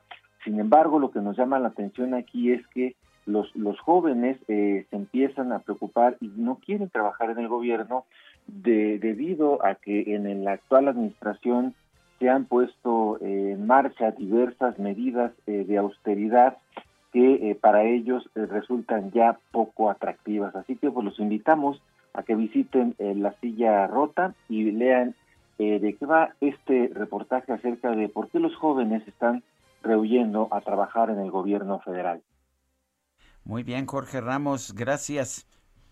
Muy buenos días, Sergio. Bueno, si le añades que si trabajas en el gobierno federal no puedes trabajar durante 10 años, años sí. en pues en tu campo de acción, pues eso te Oye, y pues, además los sueldos, perfectamente. También... Los sueldos los han bajado, han quitado prestaciones como seguros de gastos médicos mayores. ¿Cuáles son los incentivos que tienes para trabajar ahí? Creo pues que no, no muchos. Y vámonos rapidito con Javier Ruiz, que está por allá en Reforma. ¿Qué tal, Javier? Buenos días.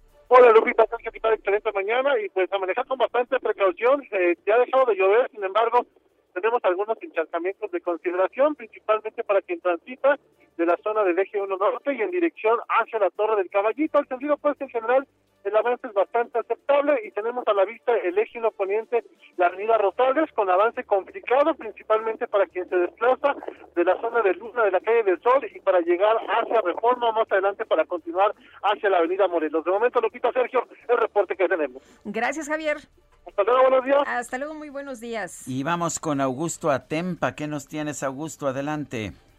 Sergio Lupita, les platico que continúan las labores por parte del Cuerpo de Bomberos de la Ciudad de México para poder seccionar este este tronco aquí en la esquina de Patricio Sanz y José María Rico, un tronco que cae sobre un vehículo y que por lo pronto permanece cerrada la circulación en este punto para todos aquellos que van a eh, que buscan eh, cruzar hacia el circuito interior utilizando Patricio Santos.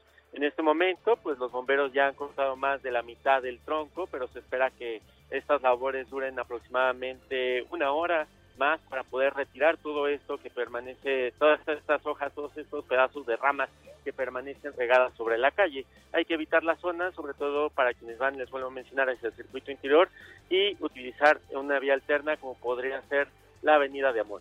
Sergio Lupita, reporte. Bueno, gracias, gracias Augusto. Seguimos pendientes.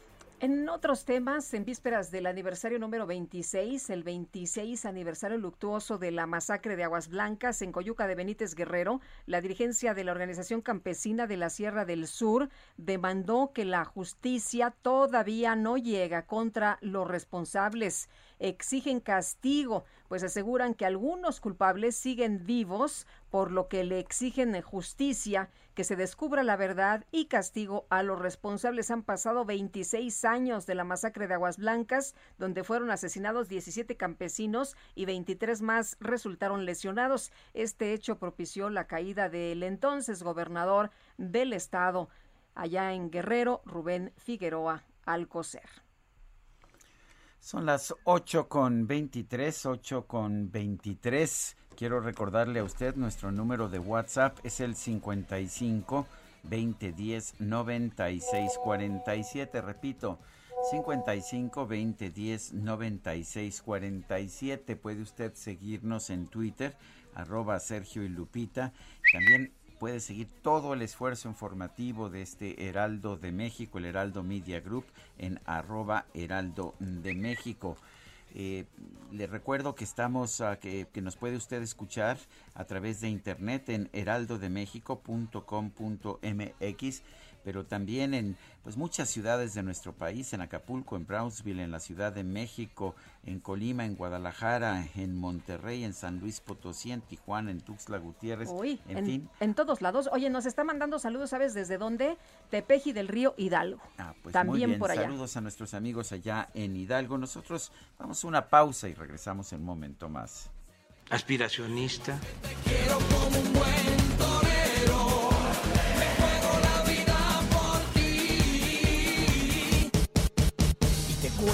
me vieron muy solitario. Sergio Sarmiento y Lupita Juárez quieren conocer tu opinión, tus comentarios o simplemente envía un saludo para ser más cálida esta mañana. Envía tus mensajes al WhatsApp 5520 109647. Heraldo Radio, la H que sí suena y ahora también se escucha. Continuamos con Sergio Sarmiento y Lupita Juárez por El Heraldo Radio. Encontré lo mejor para un abdomen de lavadero. Lo mejor para tu lavadero, encuéntralo en Soriana, porque pongo todos los jabones de lavandería al 3x2. Como jabón en barra sote blanco de 400 gramos, lleva 3x38 y ahorra 19 pesos. Tú pides y Julio Regalado manda, solo en Soriana. A julio 1, aplican restricciones. Jaque Mate con Sergio Sarmiento.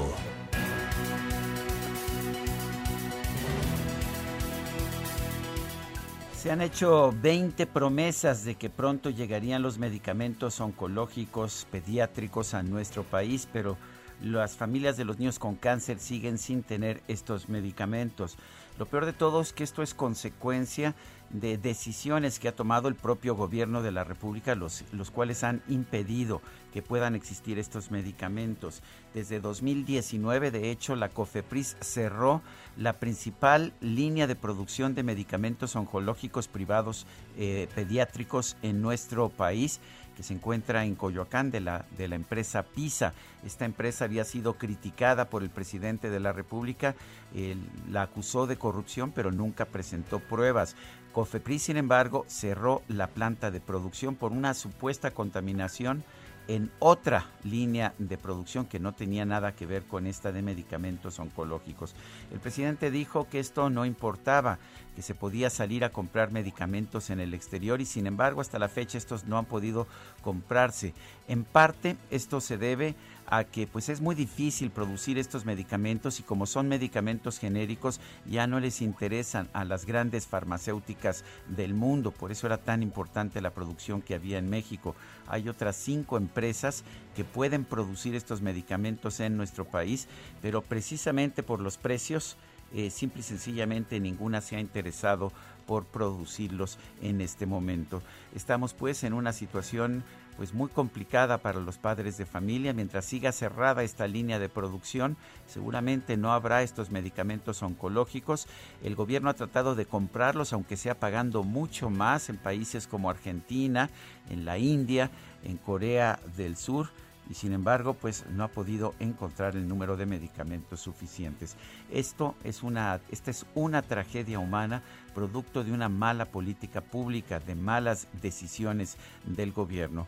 Lo que debería hacer el gobierno en estos momentos es reconocer el fracaso, reabrir por supuesto de inmediato la línea de producción que cerró hace dos años y permitir la fabricación de medicamentos oncológicos por parte de la empresa que el presidente acusó de corrupta, pero contra la cual nunca presentó pruebas.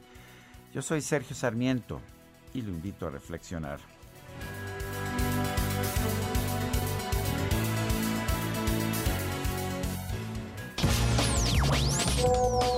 Buenos días, Lupita y Sergio. Tengo un excelente inicio de semana.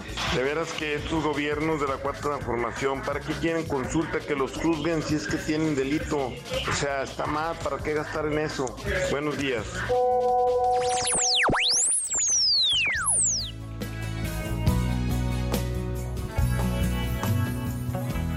Nunca imaginé la vida sin ti todo lo que me planteé, siempre estabas tú. Solo tú sabes bien quién soy.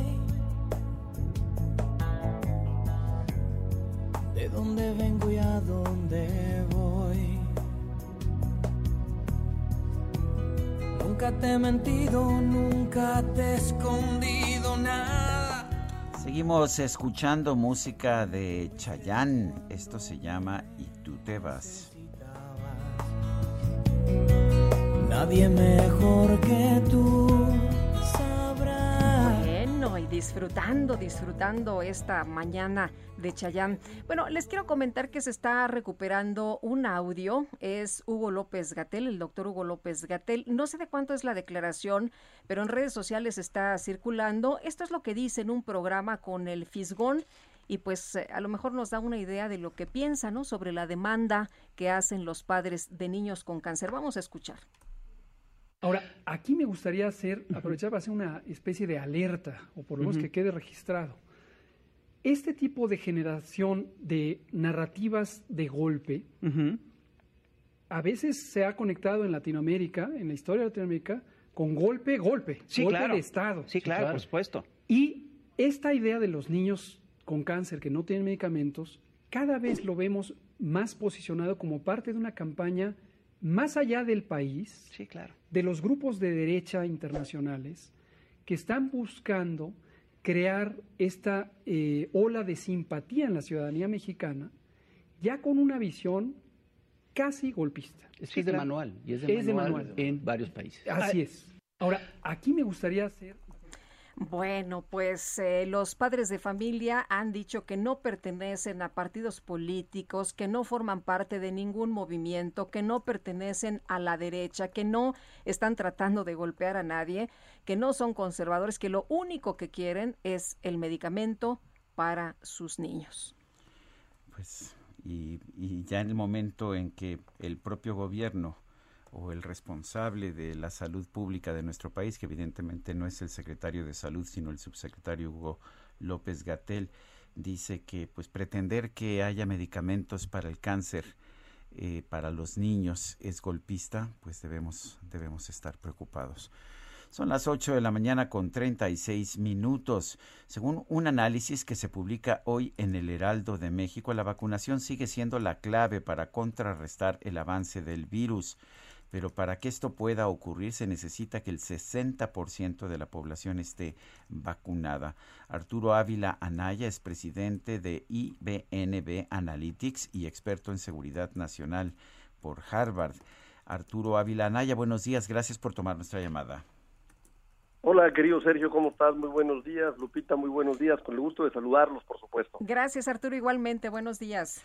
Eh, Arturo, cuéntanos, eh, ¿por, ¿por qué se necesita una cifra tan alta de vacunados pues, para, para cortar el proceso de contagios que estamos viendo?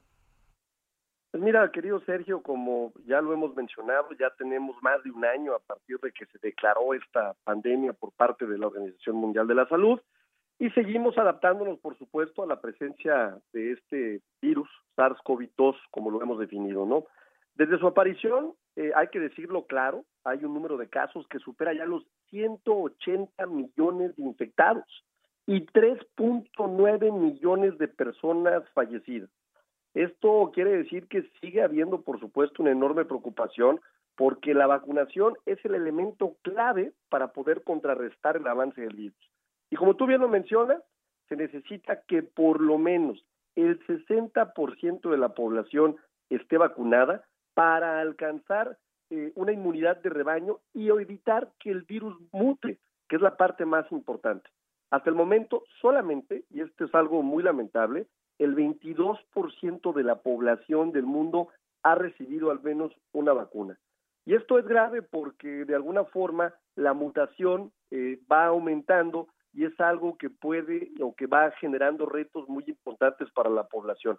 En el artículo que hoy publico en el Heraldo, eh, hay dos formas en las cuales se pueden clasificar las mutaciones, las variantes de interés y las variantes de preocupación. Cuando son de interés, pues fundamentalmente las mutaciones tienen implicaciones fenotópicas, es decir, únicamente son visibles a la vista y no generan ningún riesgo.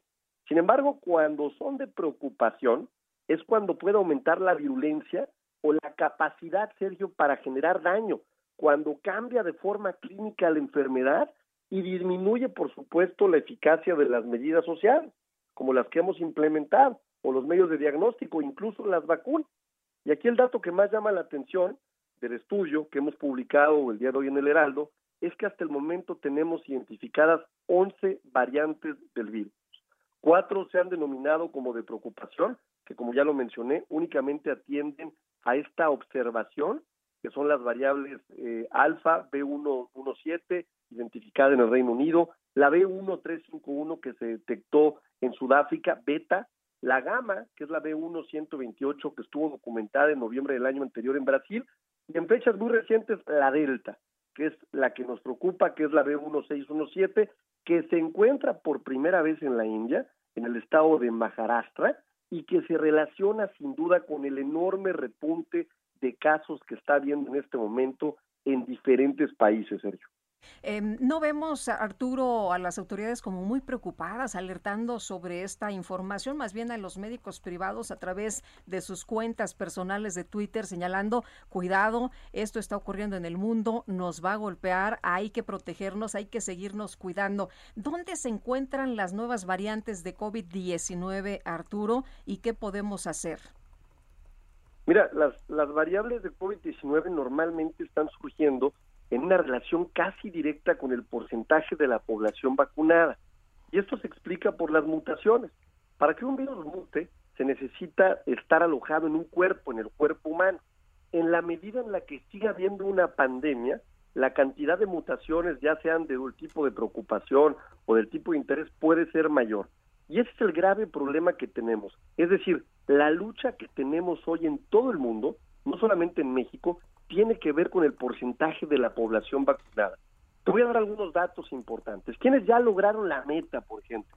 Bueno, pues Canadá ya tiene el 67.50% de su población vacunada, el Reino Unido también ya tiene el 65.50, Chile tiene el 64.40, Israel tiene el 61.10%, Estados Unidos está a unos días de llegar a la meta con el 54.30, Singapur también a unos días con el 52.2 y lamentablemente nosotros aún seguimos en cifras bajas, Brasil por ejemplo el 32.30%, México lleva el 22.80% del porcentaje de su población y más abajo tenemos a países como la India, que es donde lamentablemente se está generando este tipo de mutaciones o este tipo de problemas, por ejemplo.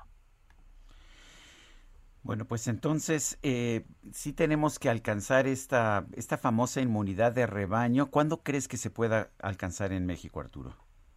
De acuerdo a nuestro tanque de pensamiento, Sergio, eh, al día de hoy llevamos compradas, ya hay que decirlo, es muy importante mencionarlo, compradas 43 millones 753 vacunas. Sin embargo, únicamente se han aplicado de estas 30 millones, de los cuales 18 millones ya están en esquema completo de ambas dosis.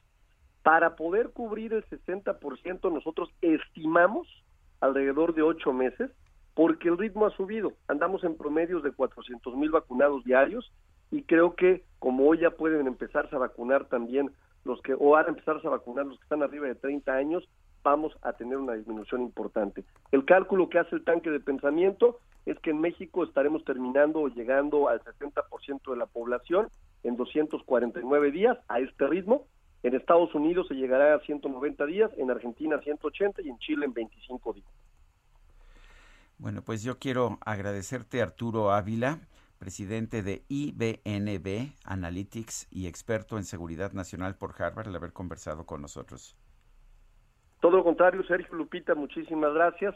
Reiterar, es importante que la gente tome en serio el tema de la vacunación, que la gente vaya a los puestos de vacunación, Sergio, porque la mutación es el reto más importante y olvídate, si hay una mutación en donde no funcionen las vacunas, nuevamente estamos en un problema grave a nivel mundial. Hay que tomarlo con mucha seriedad. Muchísimas gracias, Sergio.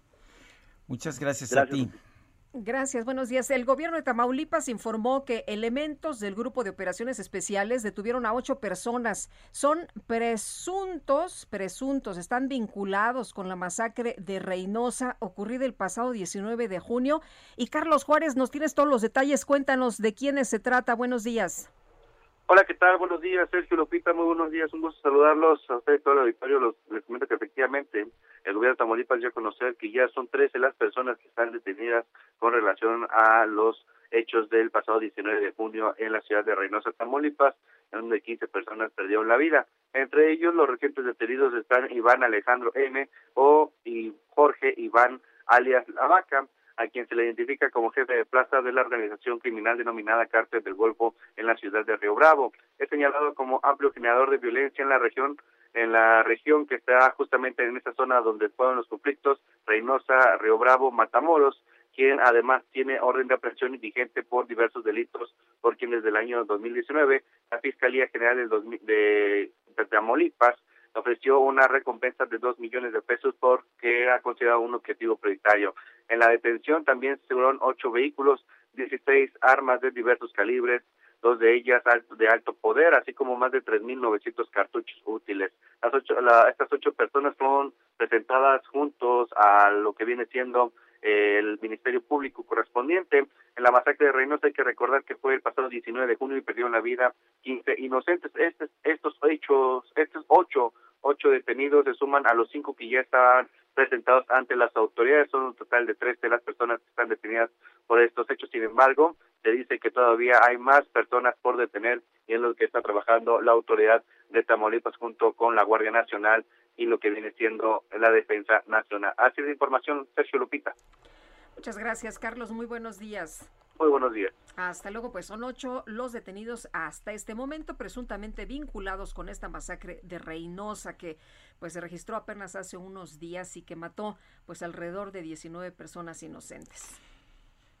La Fiscalía General de Justicia de Oaxaca informó que por el ataque con ácido a la saxofonista Marilena Ríos, un juez local libró una orden de captura en contra de Juan N., hijo del exdiputado del PRI Juan Vera Carrizales, algo que la víctima ha venido exigiendo pero desde hace mucho tiempo.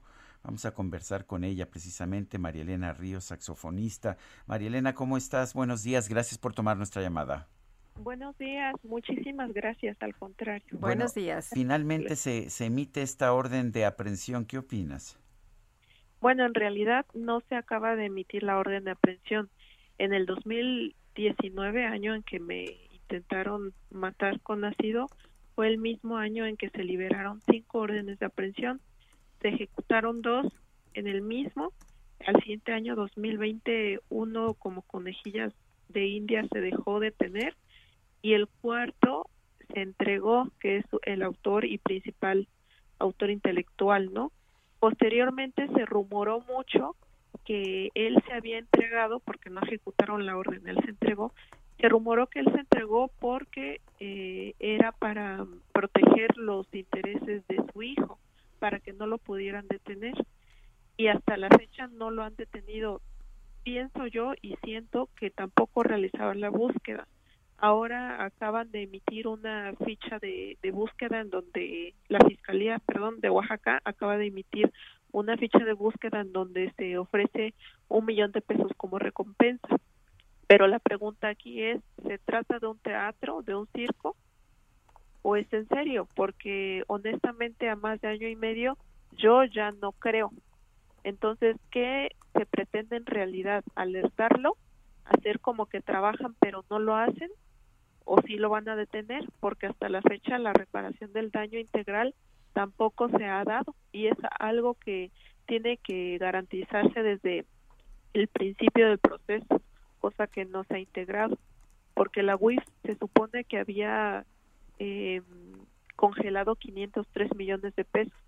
Entonces, si se congelaron 503 millones de pesos, ¿por qué no, no se ha garantizado la reparación del daño o a quién le van a dar ese dinero o será que no existe. Hay muchísimas interrogantes en este proceso. Eh, la verdad, yo ya no sé si creer. Eh, creo que es un logro que hayan emitido una ficha de búsqueda, pero tampoco es algo nuevo o alguna novedad, porque se han tardado más de año y medio. O sea, eh, en todo caso, pues las víctimas quieren que la justicia sea pronta, ¿no?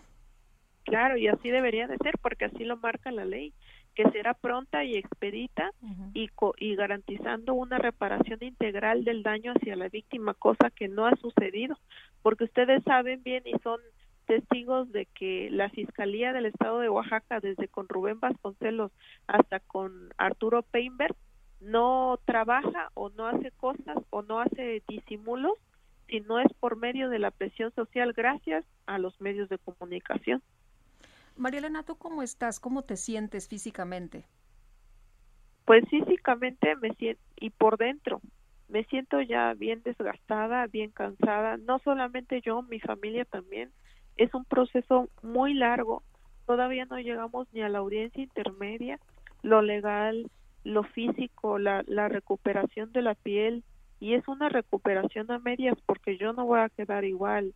La piel también se modificó en la forma porque son eh, lesiones muy graves y no solamente son lesiones, son lesiones que, que trataron de quitarme la vida, ¿no? Afortunadamente no se pudo, pero la verdad sí es muy pesado vivir con incertidumbre, más de año y medio, ya va para dos en tres meses, y que no puedan capturar como se debe a, a los agresores, porque si bien el rumor que ha persistido todo el tiempo desde un inicio de la agresión es que su poder político y económico les da mucha cabida, ¿no? A que la, injusticia persista. Entonces, yo la verdad, lo que puedo decir es que ya estoy cansada. Por dentro, por fuera, los, los, los tratamientos son muy dolorosos y encima de eso tengo que cargar con la incertidumbre si me van a matar a mí o a mi familia o a alguien de mi familia. Tengo que cargar con la incertidumbre y con la presión y el desgaste hacia la fiscalía, porque hay muchísima corrupción. Y si no y si yo dejo el caso pues más bien para ellos verdad pero afortunadamente no me rindo. A pesar de que estoy cansada no me rindo y no me voy a rendir. Y este criminal tiene que estar en su lugar que es la cárcel porque él intentó matarme junto con otros cuatro.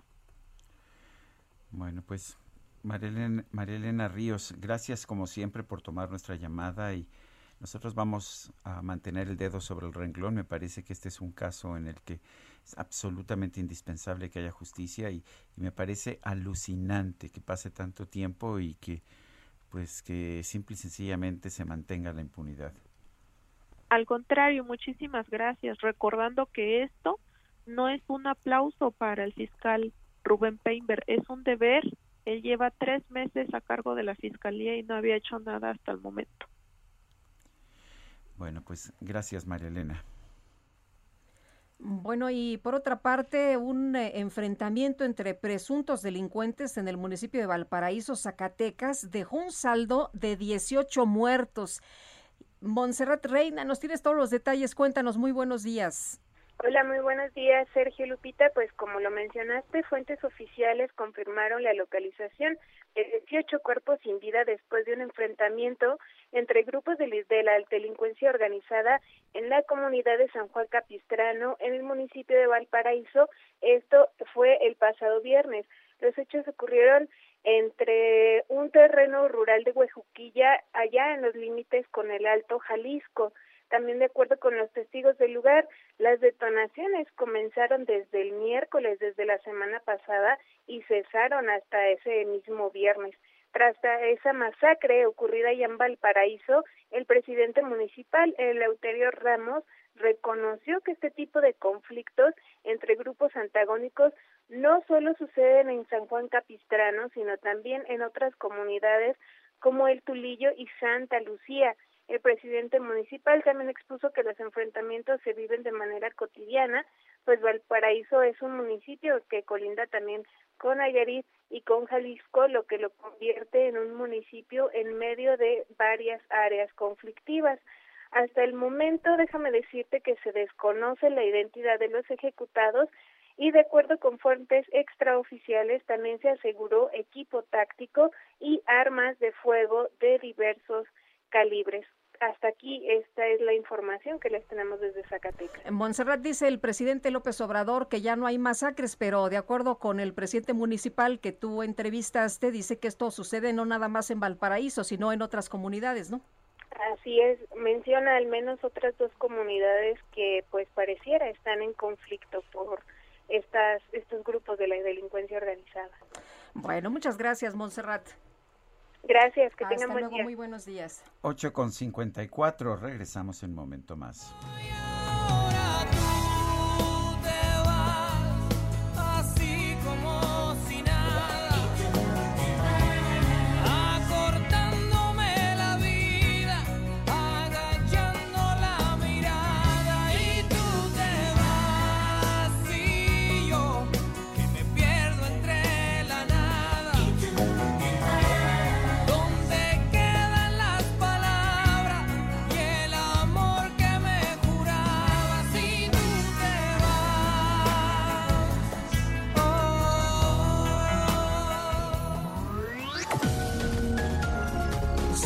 Y Lupita Juárez quieren conocer tu opinión, tus comentarios o simplemente envía un saludo para ser más cálida esta mañana. Envía tus mensajes al WhatsApp 5520 109647. Heraldo Radio, la HCL se comparte, se ve y ahora también se escucha.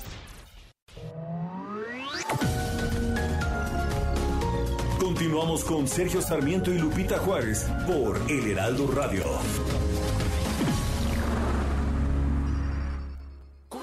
¿Tú las traes? No, tú las traes. Mejor yo les traigo, porque en Soriana toda la juguetería, montables, bicicletas y patines los pongo al 25% de descuento. Sí, juguetería al 25% de descuento. En tienda o en línea, tú pides y Julio Regalado manda. Solo en Soriana. A julio 2. Aplican restricciones.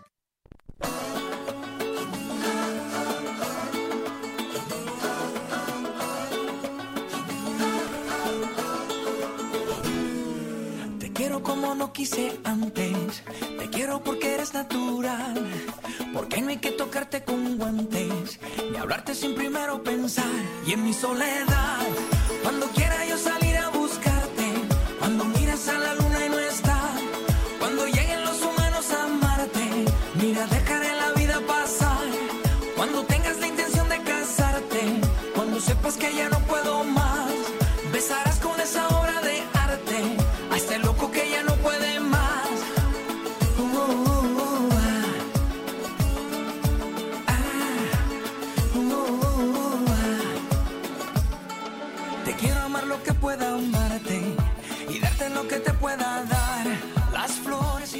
humanos a Marte, ¿no? Así, cuando lleguen los humanos a Marte, ¿cómo la ves, Guadalupe? Ay, creo que ya andan llegando, ¿no?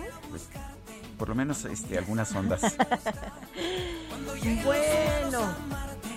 Mira, dejaré la vida pasar cuando tengas la intención de casarte. Cuando sepas que ya no puedo más. ¿Tenemos mensajes? Tenemos muchos mensajes, Sergio. Saludos en esta fresca mañana. Reportándome sano y salvo, Sergio Lupita, tras ser vacunado la pasada semana con AstraZeneca. Hoy sí puedo valorar la música de Chayanne con objetividad, pero en los ochentas lo odiaba, pues era el objeto de deseo de todas mis novias. Soy Jesús Díaz de Escapotzalco y odio los lunes.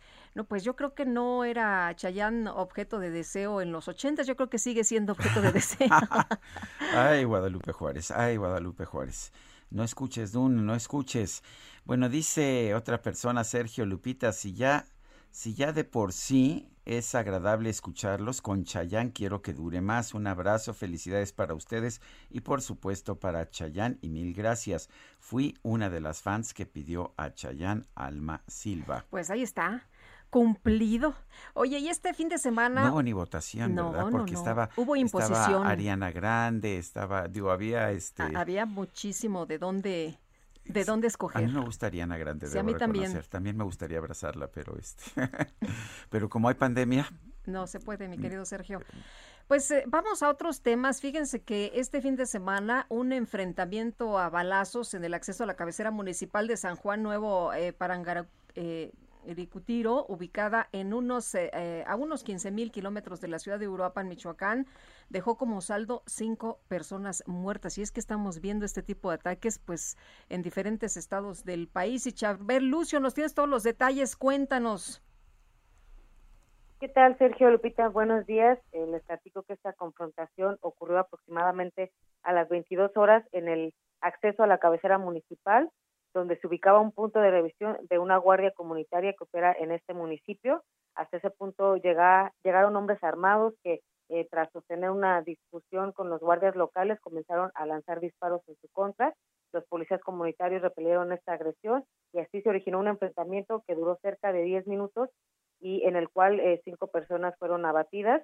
Eh, aparentemente de estos cinco muertos, cuatro eran integrantes del grupo delictivo que inició la agresión eh, los cuales eh, fueron identificados por lugareños como miembros del cártel Jalisco Nueva Generación, mientras que un quinto fallecido pertenecía a esta guardia comunitaria. Eh, derivado de este hecho violento, los pobladores y la guardia rural indicaron que van a reforzar su seguridad para evitar la irrupción de grupos delictivos en este municipio de San Juan Nuevo. Ese es mi reporte. Muchas gracias, Charbel. Seguimos informando. Hasta luego. Estaba viendo ayer un mapa de quienes operan en la República Mexicana y bueno, en prácticamente todo el país hay un cártel. Bueno, hoy se conmemora el Día Internacional del Orgullo Gay, o en otras palabras, el orgullo, a ver si, si, si lo digo bien, LGBTTIQ. Bueno, ¿cuál es la importancia de este Día Internacional del Orgullo LGBT? Pues vamos a preguntarle a Iván Tagle, director de la Asociación Civil YAG México. Eh, Iván Tagle, buenos días, gracias por tomar la llamada. Muy buenos días, Sergio, y buenos días a toda la auditoria. Eh, Iván, cuéntanos, ¿por qué es importante este día? Bueno, pues es importante, uno, porque nos, nos nos brinda justo la oportunidad de hablar sobre los principales retos y problemáticas que la comunidad de la diversidad sexual y de género pues vivimos y cruzamos, ¿no? Esto a partir justo de la primera revuelta que se da en Estados Unidos en Stonewall, donde por primera vez la comunidad LGBTI más se enfrenta ante la represión de los policías y entonces se atrinchera en un bar de Estados Unidos y esas son las primeras manifestaciones de resistencia. A partir de eso, pues cada año se van eh, conmemorando en todos los países estas marchas, estas protestas que, que justo es eso, ¿no? Poder visibilizar qué es lo que está pasando y así también se hace en México. En México siempre se celebra los últimos sábados de junio, pero nuevamente eh, este día es el día que eh, pues celebramos el orgullo, celebramos estas revueltas y acá en México hay un una agenda pendiente todavía, ¿no? Por ejemplo, en la Ciudad de México, el hecho de que aún no se reconozca el derecho a las infancias trans es una deuda que todavía tiene este eh, nuestra ciudad. ¿no? Este, para poder avanzar en materia de derecho, pero también todavía existen otros retos y problemáticas, como está en el Senado una ley pendiente eh, para prohibir las terapias de conversión, estas prácticas o esfuerzos que intentan reprimir la sexualidad de las personas, ¿no? Este, intentándolas curar de algo que pues no es una enfermedad. Ya desde 1990 la Organización Mundial de la Salud ha retirado a la homosexualidad de la lista de enfermedades mentales y actualmente lo ha hecho con la transexualidad para reconocerla como una variante más de la sexualidad humana. Y en ese sentido, esos prejuicios, estigmas generan justo eh, el fenómeno de la discriminación, donde pone a esta, comunidad, a, esta comunidad, a nosotras, a nosotros, a nosotros, en situaciones donde las brechas de desigualdad eh, aumentan, ¿no? Y en ese sentido, la población trans es la más afectada este ahora lo vemos en tiempos de pandemia eh, la pandemia vino a echarle fuego a las dinámicas ya de violencia y discriminación que la comunidad LGBT vivía no eh, hay un informe que sacó COPRED la Secretaría de Relaciones Exteriores y Naciones Unidas eh, un informe sobre el impacto diferenciado de la COVID-19 en la comunidad LGBTI más y los datos son bien bien preocupantes, ¿no? De 6.000 personas que respondieron a esta encuesta, las personas LGBT nos reportaban que 7 de cada 10 personas perdieron sus ingresos total o parcialmente.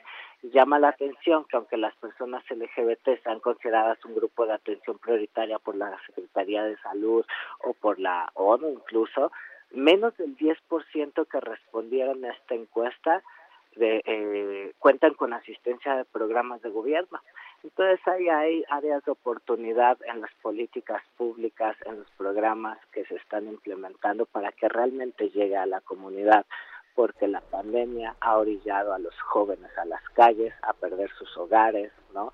A las mujeres trans este a una precariedad enorme en el trabajo y falta apostar todavía por la inclusión, Sergio. Iván, la comunidad tiene más derechos, esto se ha ido conquistando poco a poco. ¿Cuáles son los derechos que, que tienen hasta este momento? Tú dices, falta mucho por hacer, falta mucho camino que recorrer, pero hasta este momento, ¿qué es lo que han obtenido? Por supuesto, innegable que ha existido un avance en materia legislativa, pero es importante decirlo, eh, no necesariamente la, las legislaciones y el avance en las leyes corresponde al cambio de las dinámicas sociales. Y en ese sentido, por ejemplo, se ha avanzado en el matrimonio igualitario, de hecho en estos últimos años es donde más ha existido legislaciones estatales para aprobarlo, pero recordemos que aún sigue pendiente, por ejemplo, el derecho al acceso a la seguridad social. Y, y, eso es muy importante porque nuevamente durante una pandemia, por ejemplo, hablemos del estado de Mérida, ¿no? Pues, como Yucatán, una persona, El, estado de ah, Yucatán. Perdón, sí.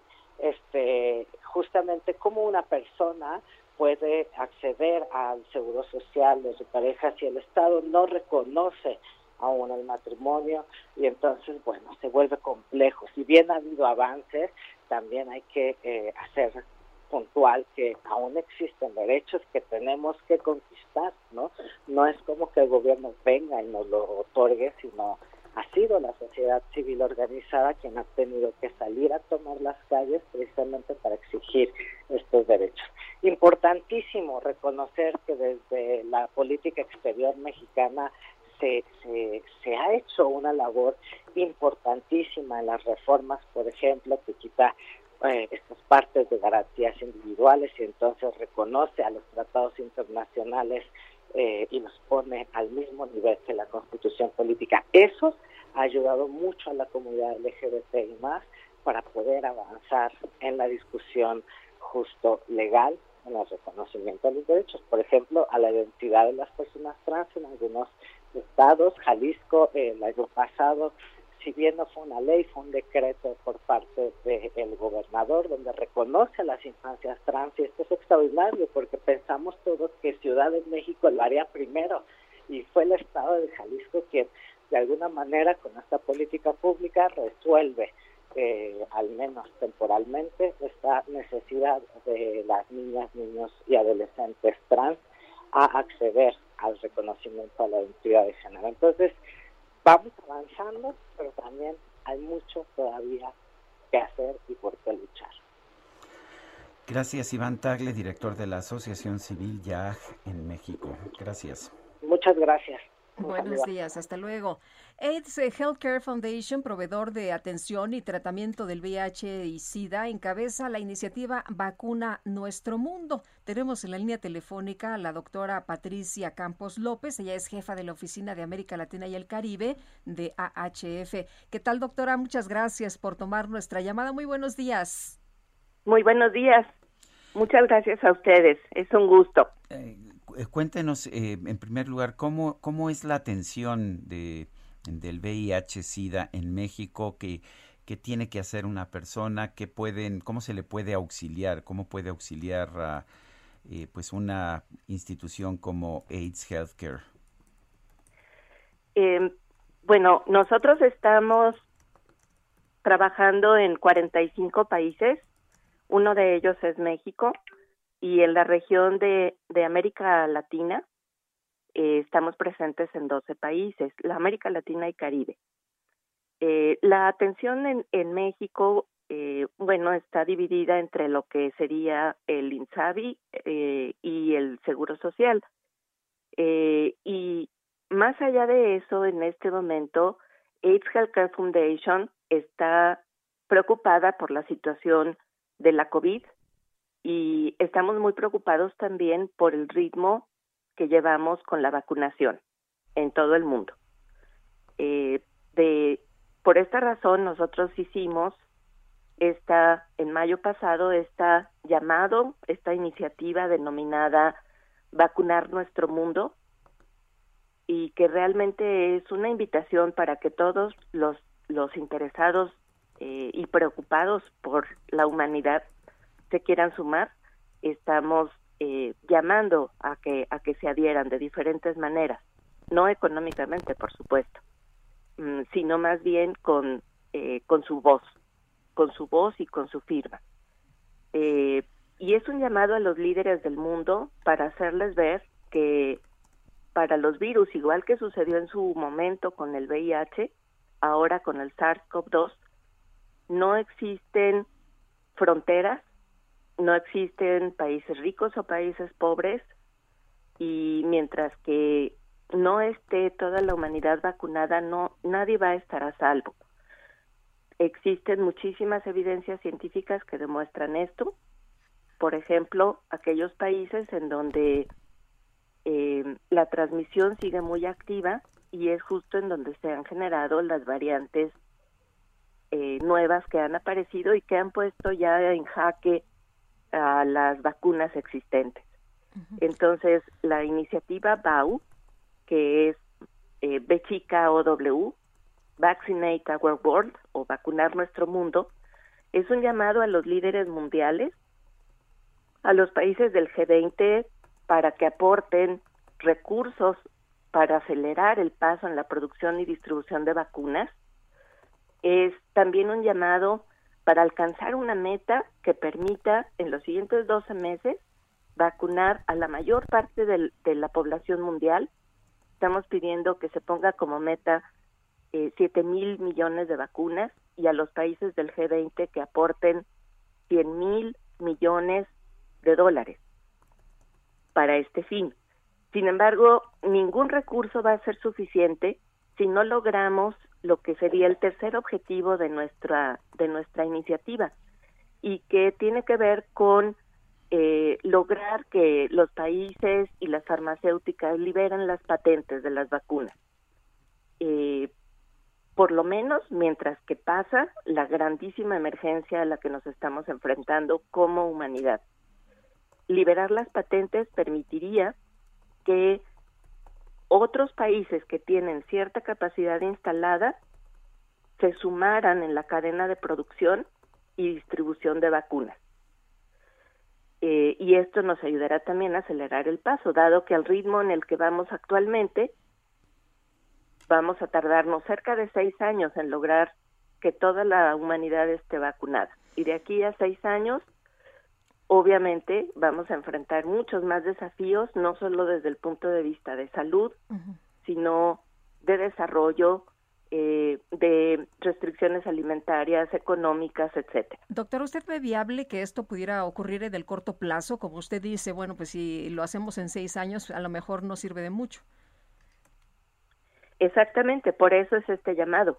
Para acelerar el paso, se necesitan recursos económicos, se necesita algo muy importante que es la coordinación y la cooperación internacional a todos los niveles.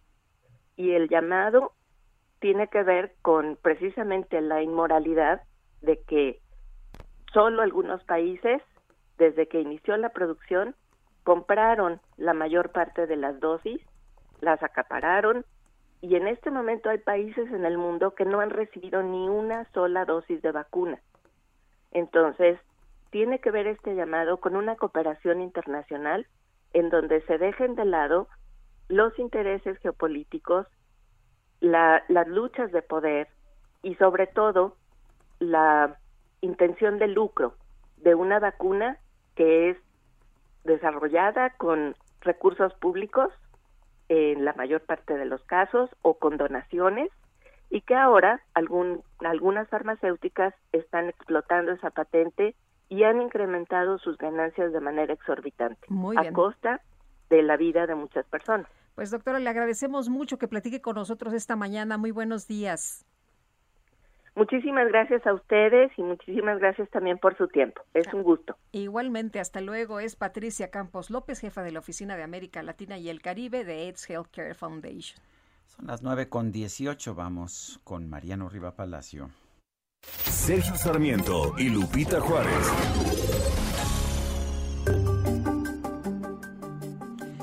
Mariano Riva Palacio, adelante, ¿qué nos tienes esta mañana? Querido Sergio, querida Lupita, amigos del Heraldo Radio, muy buenos días. Hoy hablaremos de la cultura de la prevención, Lupita, enfocada al deterioro cognitivo. Me refiero a lo que se conoce en términos médicos como demencia senil y la más común que es el Alzheimer, en donde ya se presenta en la persona que lo padece, pues la pérdida de funciones de independencia básica, como alimentarse, ir al baño, hacerse, y esto por la pérdida parcial o total de la memoria. Por lo regular, Sergio, estas alteraciones producen una reducción importante en la capacidad de funcionar en las relaciones sociales, familiares o laborales de un adulto mayor.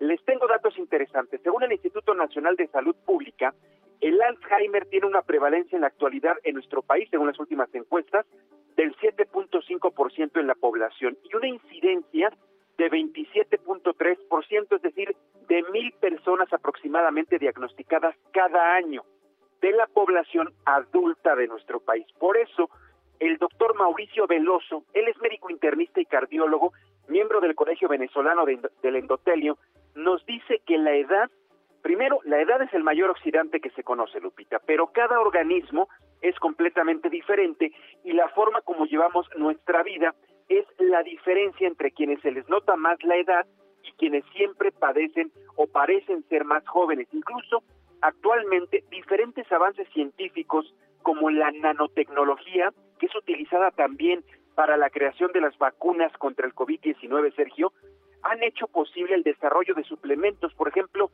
que se obtienen de la granada. Han investigado que la granada contiene eh, omega 5, que también combinado con tecnología israelí puede ayudar a una persona a proteger su memoria y sus recuerdos, porque actúa como un neuroprotector que además ralentiza el envejecimiento prematuro de las neuronas. Recordemos que precisamente, Sergio, al perder neuronas es cuando ocurre también la pérdida de la memoria y se da mucho también, Lupita, en las personas que beben alcohol en exceso. El investigador nos comenta que sin duda la pérdida de la memoria es quizá uno de los mayores temores que tiene la gente, sobre todo cuando uno va llegando a una edad avanzada y la juventud se va. Un síntoma inicial se conoce como queja subjetiva de memoria u olvido involuntario. Al principio el deterioro cognitivo es leve, pero cuando uno avanza en edad, por lo general se presentan pérdidas cognitivas más significativas, aunque al inicio este, esta leve condición pues no interfiere de manera significativa en la realización de las actividades diarias. Por eso, los problemas de la memoria, Lupita, son más comunes de lo que solemos aceptar y dicen los especialistas, Sergio, que tampoco es fácil reconocer que no hay una cura, pero algunas personas logran recuperar algunos recuerdos con el tiempo. Si tienen suerte, pero otros no tendrán esa dicha. Así que, Sergio Lupita, de ahí la importancia de fomentar la prevención desde temprana edad, consumiendo antioxidantes, omega 5, hacer ejercicio, evitar el fumar, evitar beber alcohol en exceso, todo eso nos va a ayudar a llegar a una edad adulta con buena memoria. De eso se trata. Así que Sergio Lupita, amigos del Heraldo Radio, aquí la información, la reflexión y la invitación a fomentar la cultura de la prevención. Esta mañana en Bienestar. Muchas gracias, Mariano. Gracias, Sergio. Buenos días. Buenos días. Y allá en, en, Miami, Sergio, suman ya nueve muertos por derrumbe de este edificio que se cayó, eh, del que dimos a conocer información hace apenas unos días. La alcaldesa de Miami-Dade, Daniela Levin, dijo que el número de muertos por el derrumbe de este edificio en la ciudad ha aumentado a nueve a medida que continúan los esfuerzos de búsqueda y de rescate. Hay 152 personas atrapadas. Ya se dio a conocer, de hecho, que un eh, grupo de rescatistas de México y de Israel han llegado para tratar de ayudar en la recuperación. Esperemos que haya todavía gente con vida. Bueno, y este fin de semana se dio a conocer que eh, Pedro Joaquín Chamorro Barrios, el hermano de el, el, exdiputado Pedro Joaquín Chamorro Barrios, hijo de Violeta Chamorro, expresidenta de la República de Nicaragua, y hermano de Cristiana Chamorro, candidata a la presidencia que ha sido encarcelada, pues él también fue encarcelado. Están, uh, está el gobierno o la dictadura, creo que no hay otra forma ya de referirse a este gobierno. El gobierno de Daniel Ortega está tratando de encarcelar a todo aquel representante de la oposición que pueda representar un peligro. Los acusa de injerencia extranjera o los acusa de pues de desviaciones ideológicas, en otras palabras, de no de no estar de acuerdo con el gobierno dictatorial que Daniel Ortega ha mantenido desde hace muchos años allá en Nicaragua. Curiosamente, Daniel Ortega, un hombre que luchó contra la dictadura somocista, está ahora aplicando una dictadura que muchos ven como peor que la dictadura ya, de ya la se le olvidó, Somoza. ya se le olvidó para qué había llegado a este lugar. Y Sergio, ya han sido detenidas, amigos, 19 personas, entre ellas líderes políticos, exguerrilleros disidentes, periodistas, empresarios y hasta un banquero. Son las 9 de la mañana con 24 minutos, 9 con 24. Vamos a hacer una pausa en estos momentos. Regresamos en un momento más. Mira, dejaré la vida pasar. Cuando tengas la intención de casarte, cuando sepas que ya no puedo más, besarás con esa obra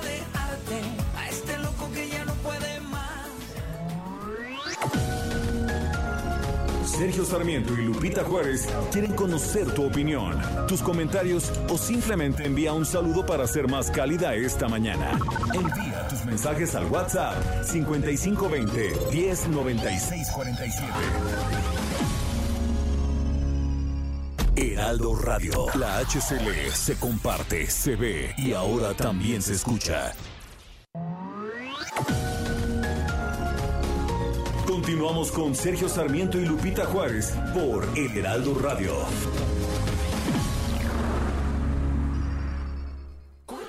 Con este calor, lo mejor es ir a la playa. Lo mejor para el calor es ir a Soriana, porque pongo todos los shorts, bermudas y trajes de baño para toda la familia al 2x1. Sí, shorts, bermudas y trajes de baño al 2x1. En tienda o en línea, tú pides y Julio Regalado manda. Solo en Soriana. A Julio 2. Aplican restricciones.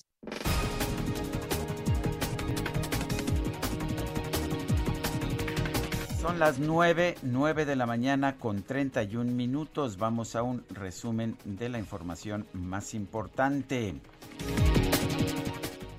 Desde Palacio Nacional, Rosa Isela Rodríguez, secretaria de Seguridad y Protección Ciudadana, informó que entre enero y mayo de este año en México se registraron 423 víctimas de feminicidio.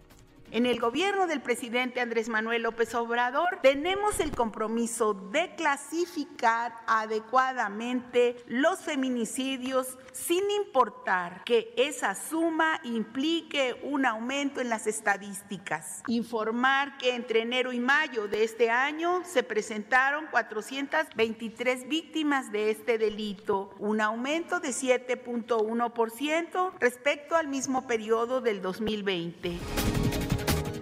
En el marco del Día Internacional del Orgullo LGBT, el presidente López Obrador llamó a respetar la diversidad. Aseguró que su gobierno no tolera el racismo, la discriminación ni el clasismo.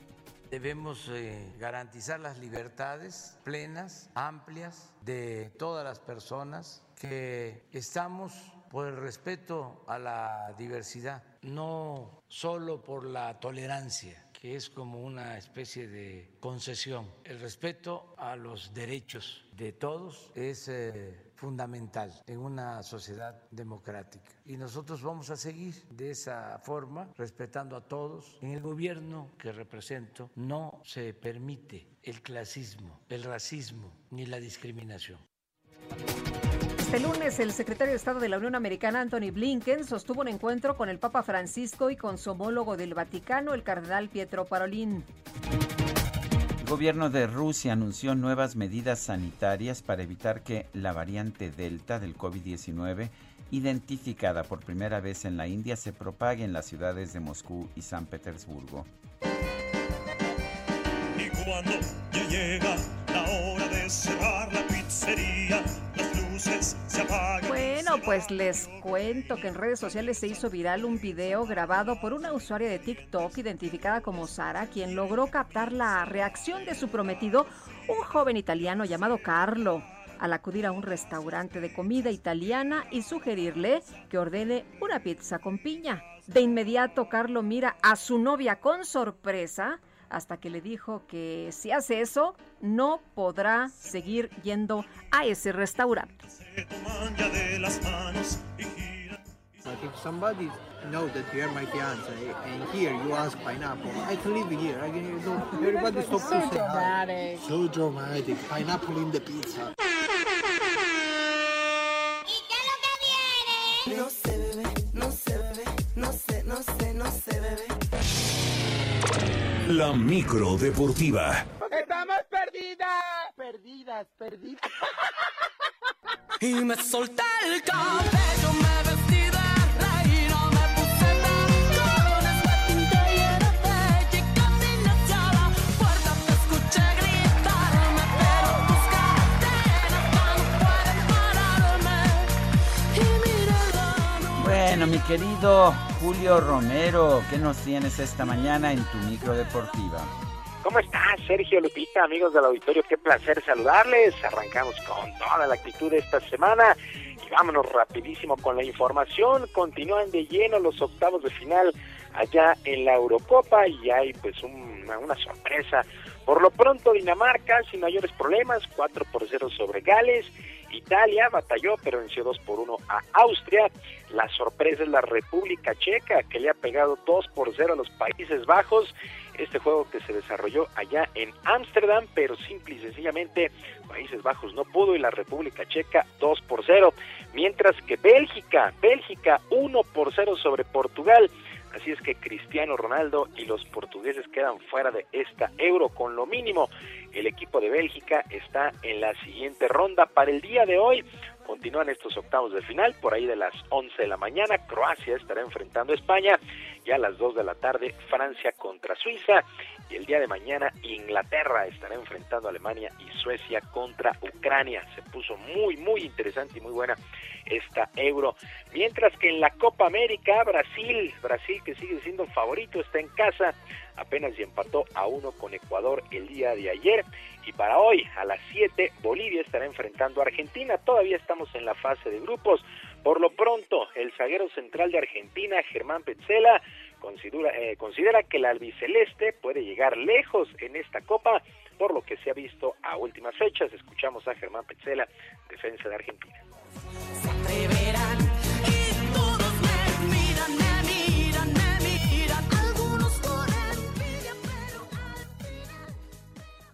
Creo que contando también los partidos de, de eliminatoria que se jugaron antes de la Copa, fuimos de menor a mayor. Eh, se ha visto en los últimos partidos una selección mucho más sólida, en la que ha costado que le creen situaciones. Seguramente que el aspecto para mejorar es algo que, que se ha visto, que lo venimos trabajando que quizás en los segundos tiempos nos ha faltado un poco de intensidad para mantener esas buenas sensaciones que hemos, que hemos tenido en los primeros tiempos.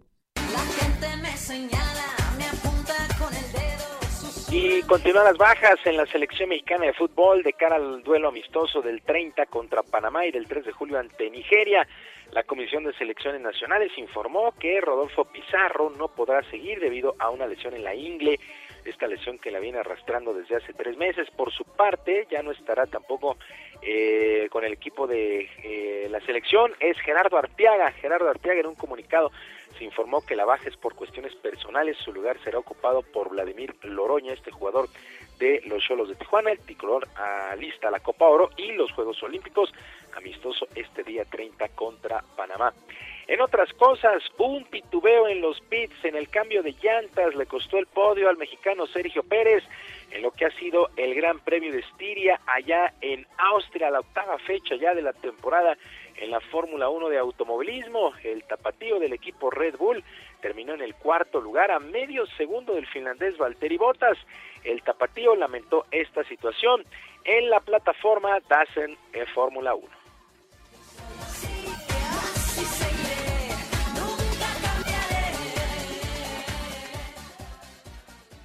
Sí, creo que el día de hoy nos perjudicó muchísimo. Hay, hay, veces que no pasa nada, que no perjudican. Normalmente somos muy rápidos, somos los más rápidos en paradas, pero hoy, hoy nos falló y perdimos el podio.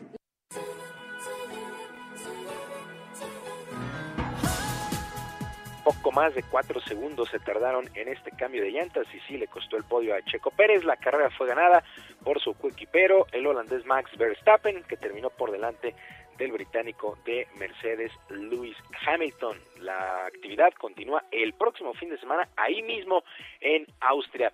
Y con buena actuación de Chris Middleton, que logró 38 puntos, los Bucks de Milwaukee superaron 113 a 102 a los Halcones de Atlanta y tomaron ya ventaja de dos juegos a uno en la final de la conferencia del Este. Todo esto en los playoffs en el básquetbol de la NBA. Y México, México terminó con la medalla de plata y bronce en la Copa Mundial de Tiro con Arco que se desarrolló allá en París, luego de que en la final de damas, eh, equipos, equipos femenil, Alejandra Valencia, Paula Vázquez y Aida Román perdieron ante la India en arco recurvo, mientras que el equipo mixto, eh, mixto con la propia Alejandra Valencia y Luis Álvarez terminaron con el bronce. La Copa sirvió de preparación rumbo a los Juegos Olímpicos de Tokio, mientras que la delegación sumó otro boleto a la justa veraniega en el voleibol de playa. La dupla de Gastón Gagiola y José Luis Rubio venció en set de oro a los canadienses, a Sharker y Pitlow, para adjudicarse el título en la Copa Continental este torneo de voleibol de playa que se desarrolló en Colima. Con este resultado también obtienen el boleto a Japón. Así es que pues siguen, se siguen acumulando, se siguen acumulando los pasaportes, los boletos rumbo a Tokio 2020, estos Juegos Olímpicos que estarán arrancando el próximo 23 de julio. Hay muchas protestas, pero pues ya prácticamente es un hecho que estarán arrancando los Juegos Olímpicos, capacidad máxima de 10.000 aficionados en estadios abiertos, no habrá público extranjero, así es que con estas restricciones y con estos problemas, pero los Juegos Olímpicos, repito, arrancan el próximo 23 de julio. Sergio Lupita, amigos del auditorio, la información deportiva este lunes. Les recuerdo nuestras vías de comunicación en Twitter. Estoy en arroba jromerohb, en arroba jromerohb, además de nuestro canal de YouTube, Barrio Deportivo, Barrio Deportivo en YouTube todos los días a las 5 de la tarde con mucha información y mucha diversión. Yo les dejo como siempre un abrazo a la distancia, que tengan un extraordinario día y por supuesto una mejor semana.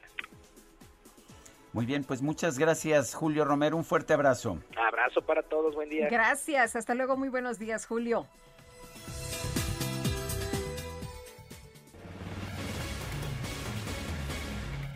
Les cuento que hace 14 años Ciudad Universitaria fue nombrada Patrimonio Mundial de la UNESCO. Sí, el 28 de junio del 2007, el campus central de la máxima casa de estudios se unió al grupo de universidades del mundo que cuentan con esta distinción y bueno, es considerada una de las grandes obras arquitectónicas del México moderno. Es única por su belleza y visión prehispánica que relaciona la arquitectura de un espacio abierto y el paisaje. Ciudad Universitaria cumple pues este día, este día 14 años de haber sido inscrita dentro de la lista de Patrimonio Mundial de la UNESCO y es eh, hermosa la universidad, así que pues muy bien merecida este, este nombramiento. CEU forma parte de la documentación del México moderno, de esta idea de un país que es producto de su historia, con un futuro promisorio basado en la educación y la formación integral de los estudiantes. Este pues eh, proyecto que finalmente materializa el campus de acuerdo con Marcos Masari, director de la Facultad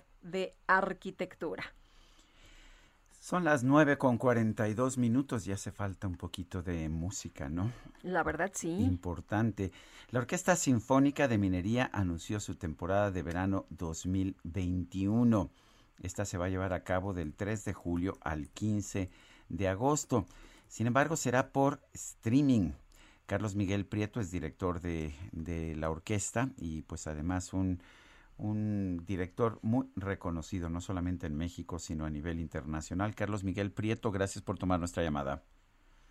Muchas gracias, Sergio y Lupita, que es un privilegio estar con ustedes. Gracias, buenos días. Eh, Carlos Miguel, cuéntanos, ¿cómo es, eh, entiendo que esto se va a llevar a cabo de, de manera virtual, cómo se va a hacer, cómo se puede conectar la gente y lo más importante para mí, pues, ¿qué vamos a poder escuchar? Bueno, mira, ante la situación que estamos viviendo y la situación que estábamos viviendo en, en, febrero y marzo, que es cuando tuvimos que tomar una decisión sobre qué hacer para la temporada de verano, pensamos en siete conciertos que son siete diferentes homenajes eh, y logramos grabar toda la temporada en abril. Eh, nos juntamos de 50 a 60 músicos, cosa que es un verdadero privilegio y un verdadero gusto que tuvimos.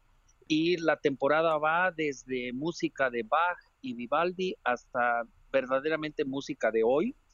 Son siete programas increíblemente variados que tienen entre ellos el Requiem de Mozart, que fue, fue hecho en un homenaje a, los, a las víctimas de la pandemia, pero también tenemos sinfonía de Beethoven, la cuarta sinfonía, sinfonía de, de Mozart, la 41, la Júpiter, la sinfonía 94, de Haydn, la presencia de Jorge Federico Osorio tocando el concierto 23 de Mozart, un homenaje a mi padre, el chelista Carlos Prieto, muy, muy merecido, un homenaje a la familia con Pedro y el Lobo y el Carnaval de los Animales, en fin, eh, la temporada está realmente variada y ante la adversidad creo que eh, ganó la, la, la imaginación. Y, y, logramos algo fabuloso, la verdad.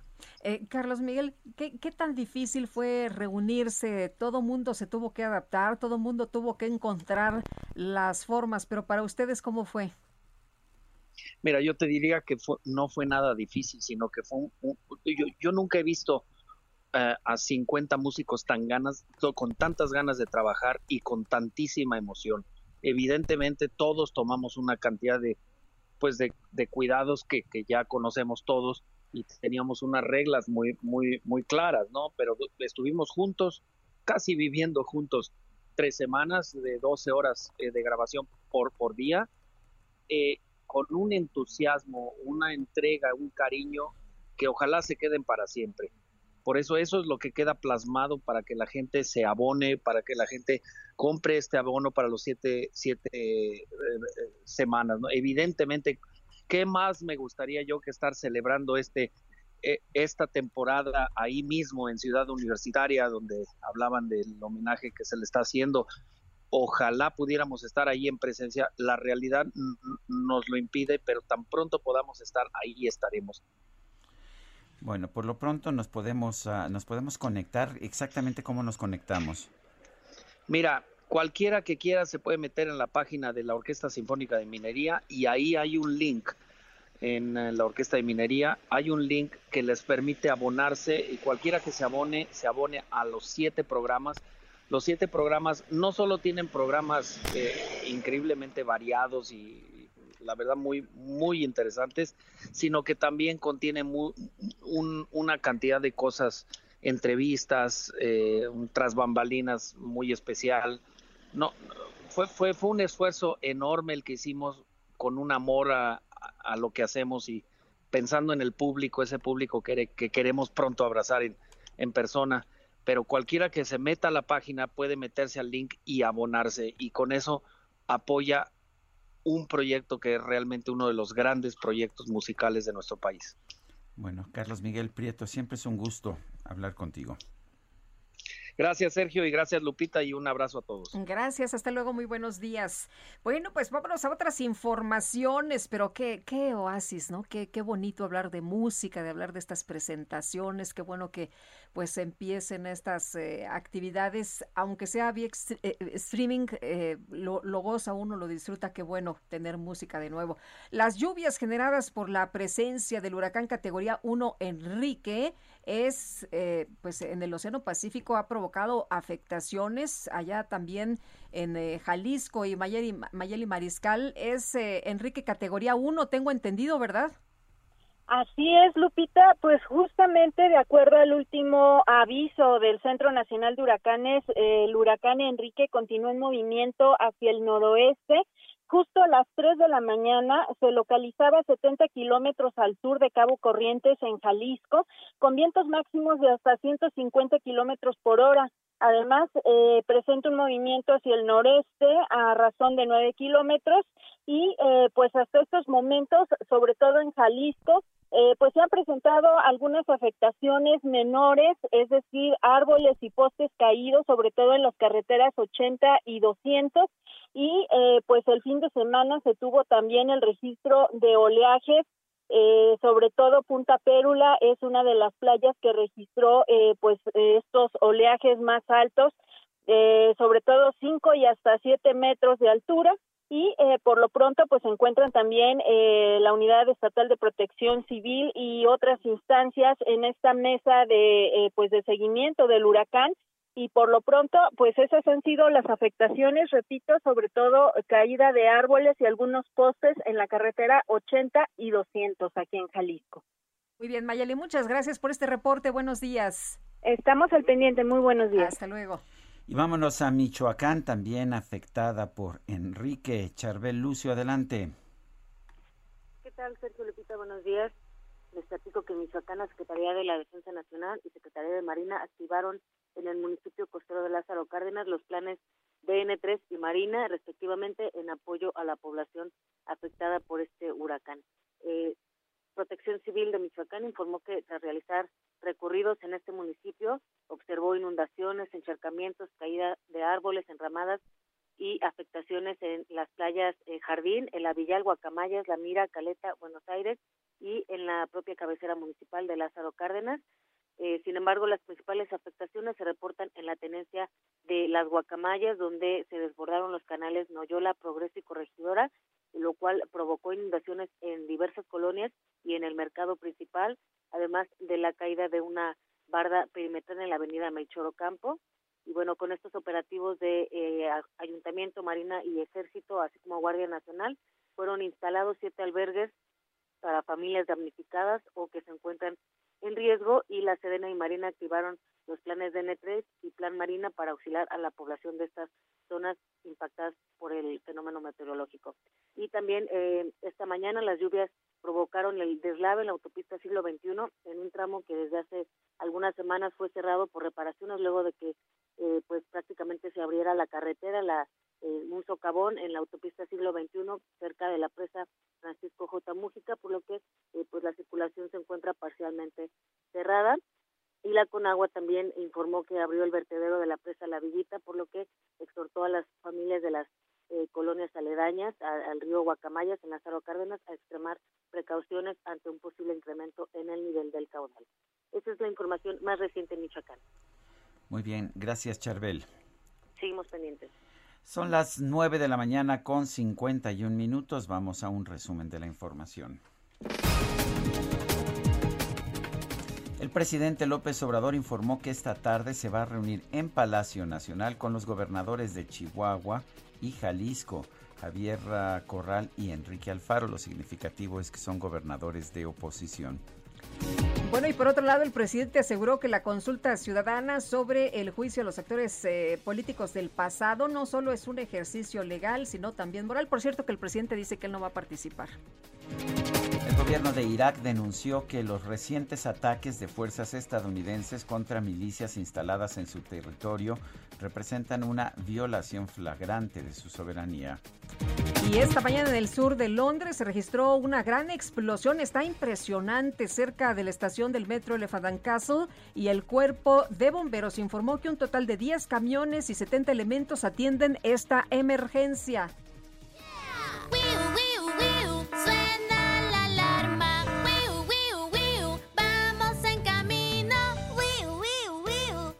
Bueno, pues en redes sociales se difundió un video que muestra un autobús de transporte público que obstruía el tráfico debido a una falla mecánica.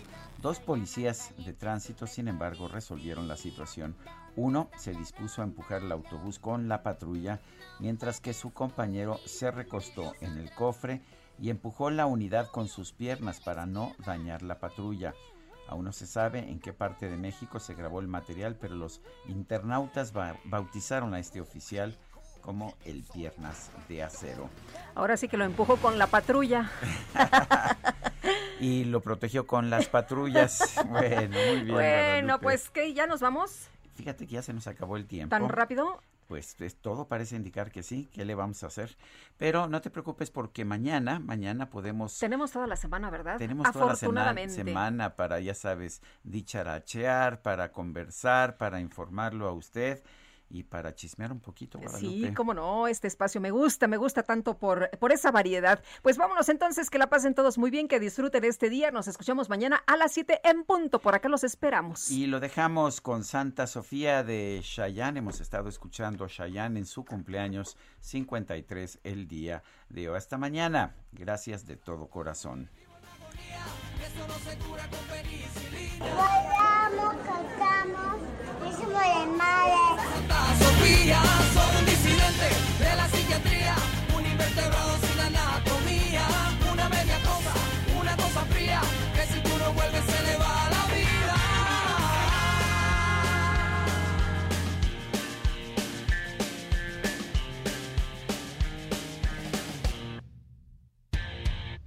Porque mis rezos no llegan al cielo y mis promesas son palos de un ciego. Porque no soy matador ni torero. Quiero que sepas, nena mía, que no puedo con esa pena que es como una espada que me ha dejado cortado en diez sacadas y que los días me importan un bledo y lo que viene sin ti yo no lo quiero y yo sin libertad cargando las cadenas de la soledad y tú sin más ni más que nunca llamarás Pago hasta los huesos, vivo en agonía eso no se cura con penicilina. Me he bañado todo en agua bendita y le he puesto velas a Santa Sofía. Soy un disidente de la psiquiatría un invertebrado sin anatomía. Una media cosa, una cosa fría que si tú no vuelves se le va la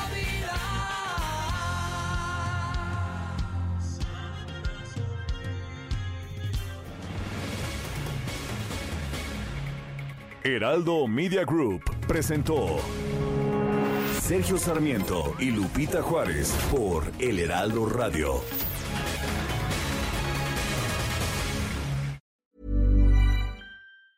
Ever catch yourself eating the same flavorless dinner three days in a row? Dreaming of something better? Well, HelloFresh is your guilt-free dream come true, baby. It's me, Kiki Palmer. Let's wake up those taste buds with hot, juicy pecan-crusted chicken or garlic butter shrimp scampi. Mm. Hello Fresh. Stop dreaming of all the delicious possibilities and dig in at HelloFresh.com. Let's get this dinner party started.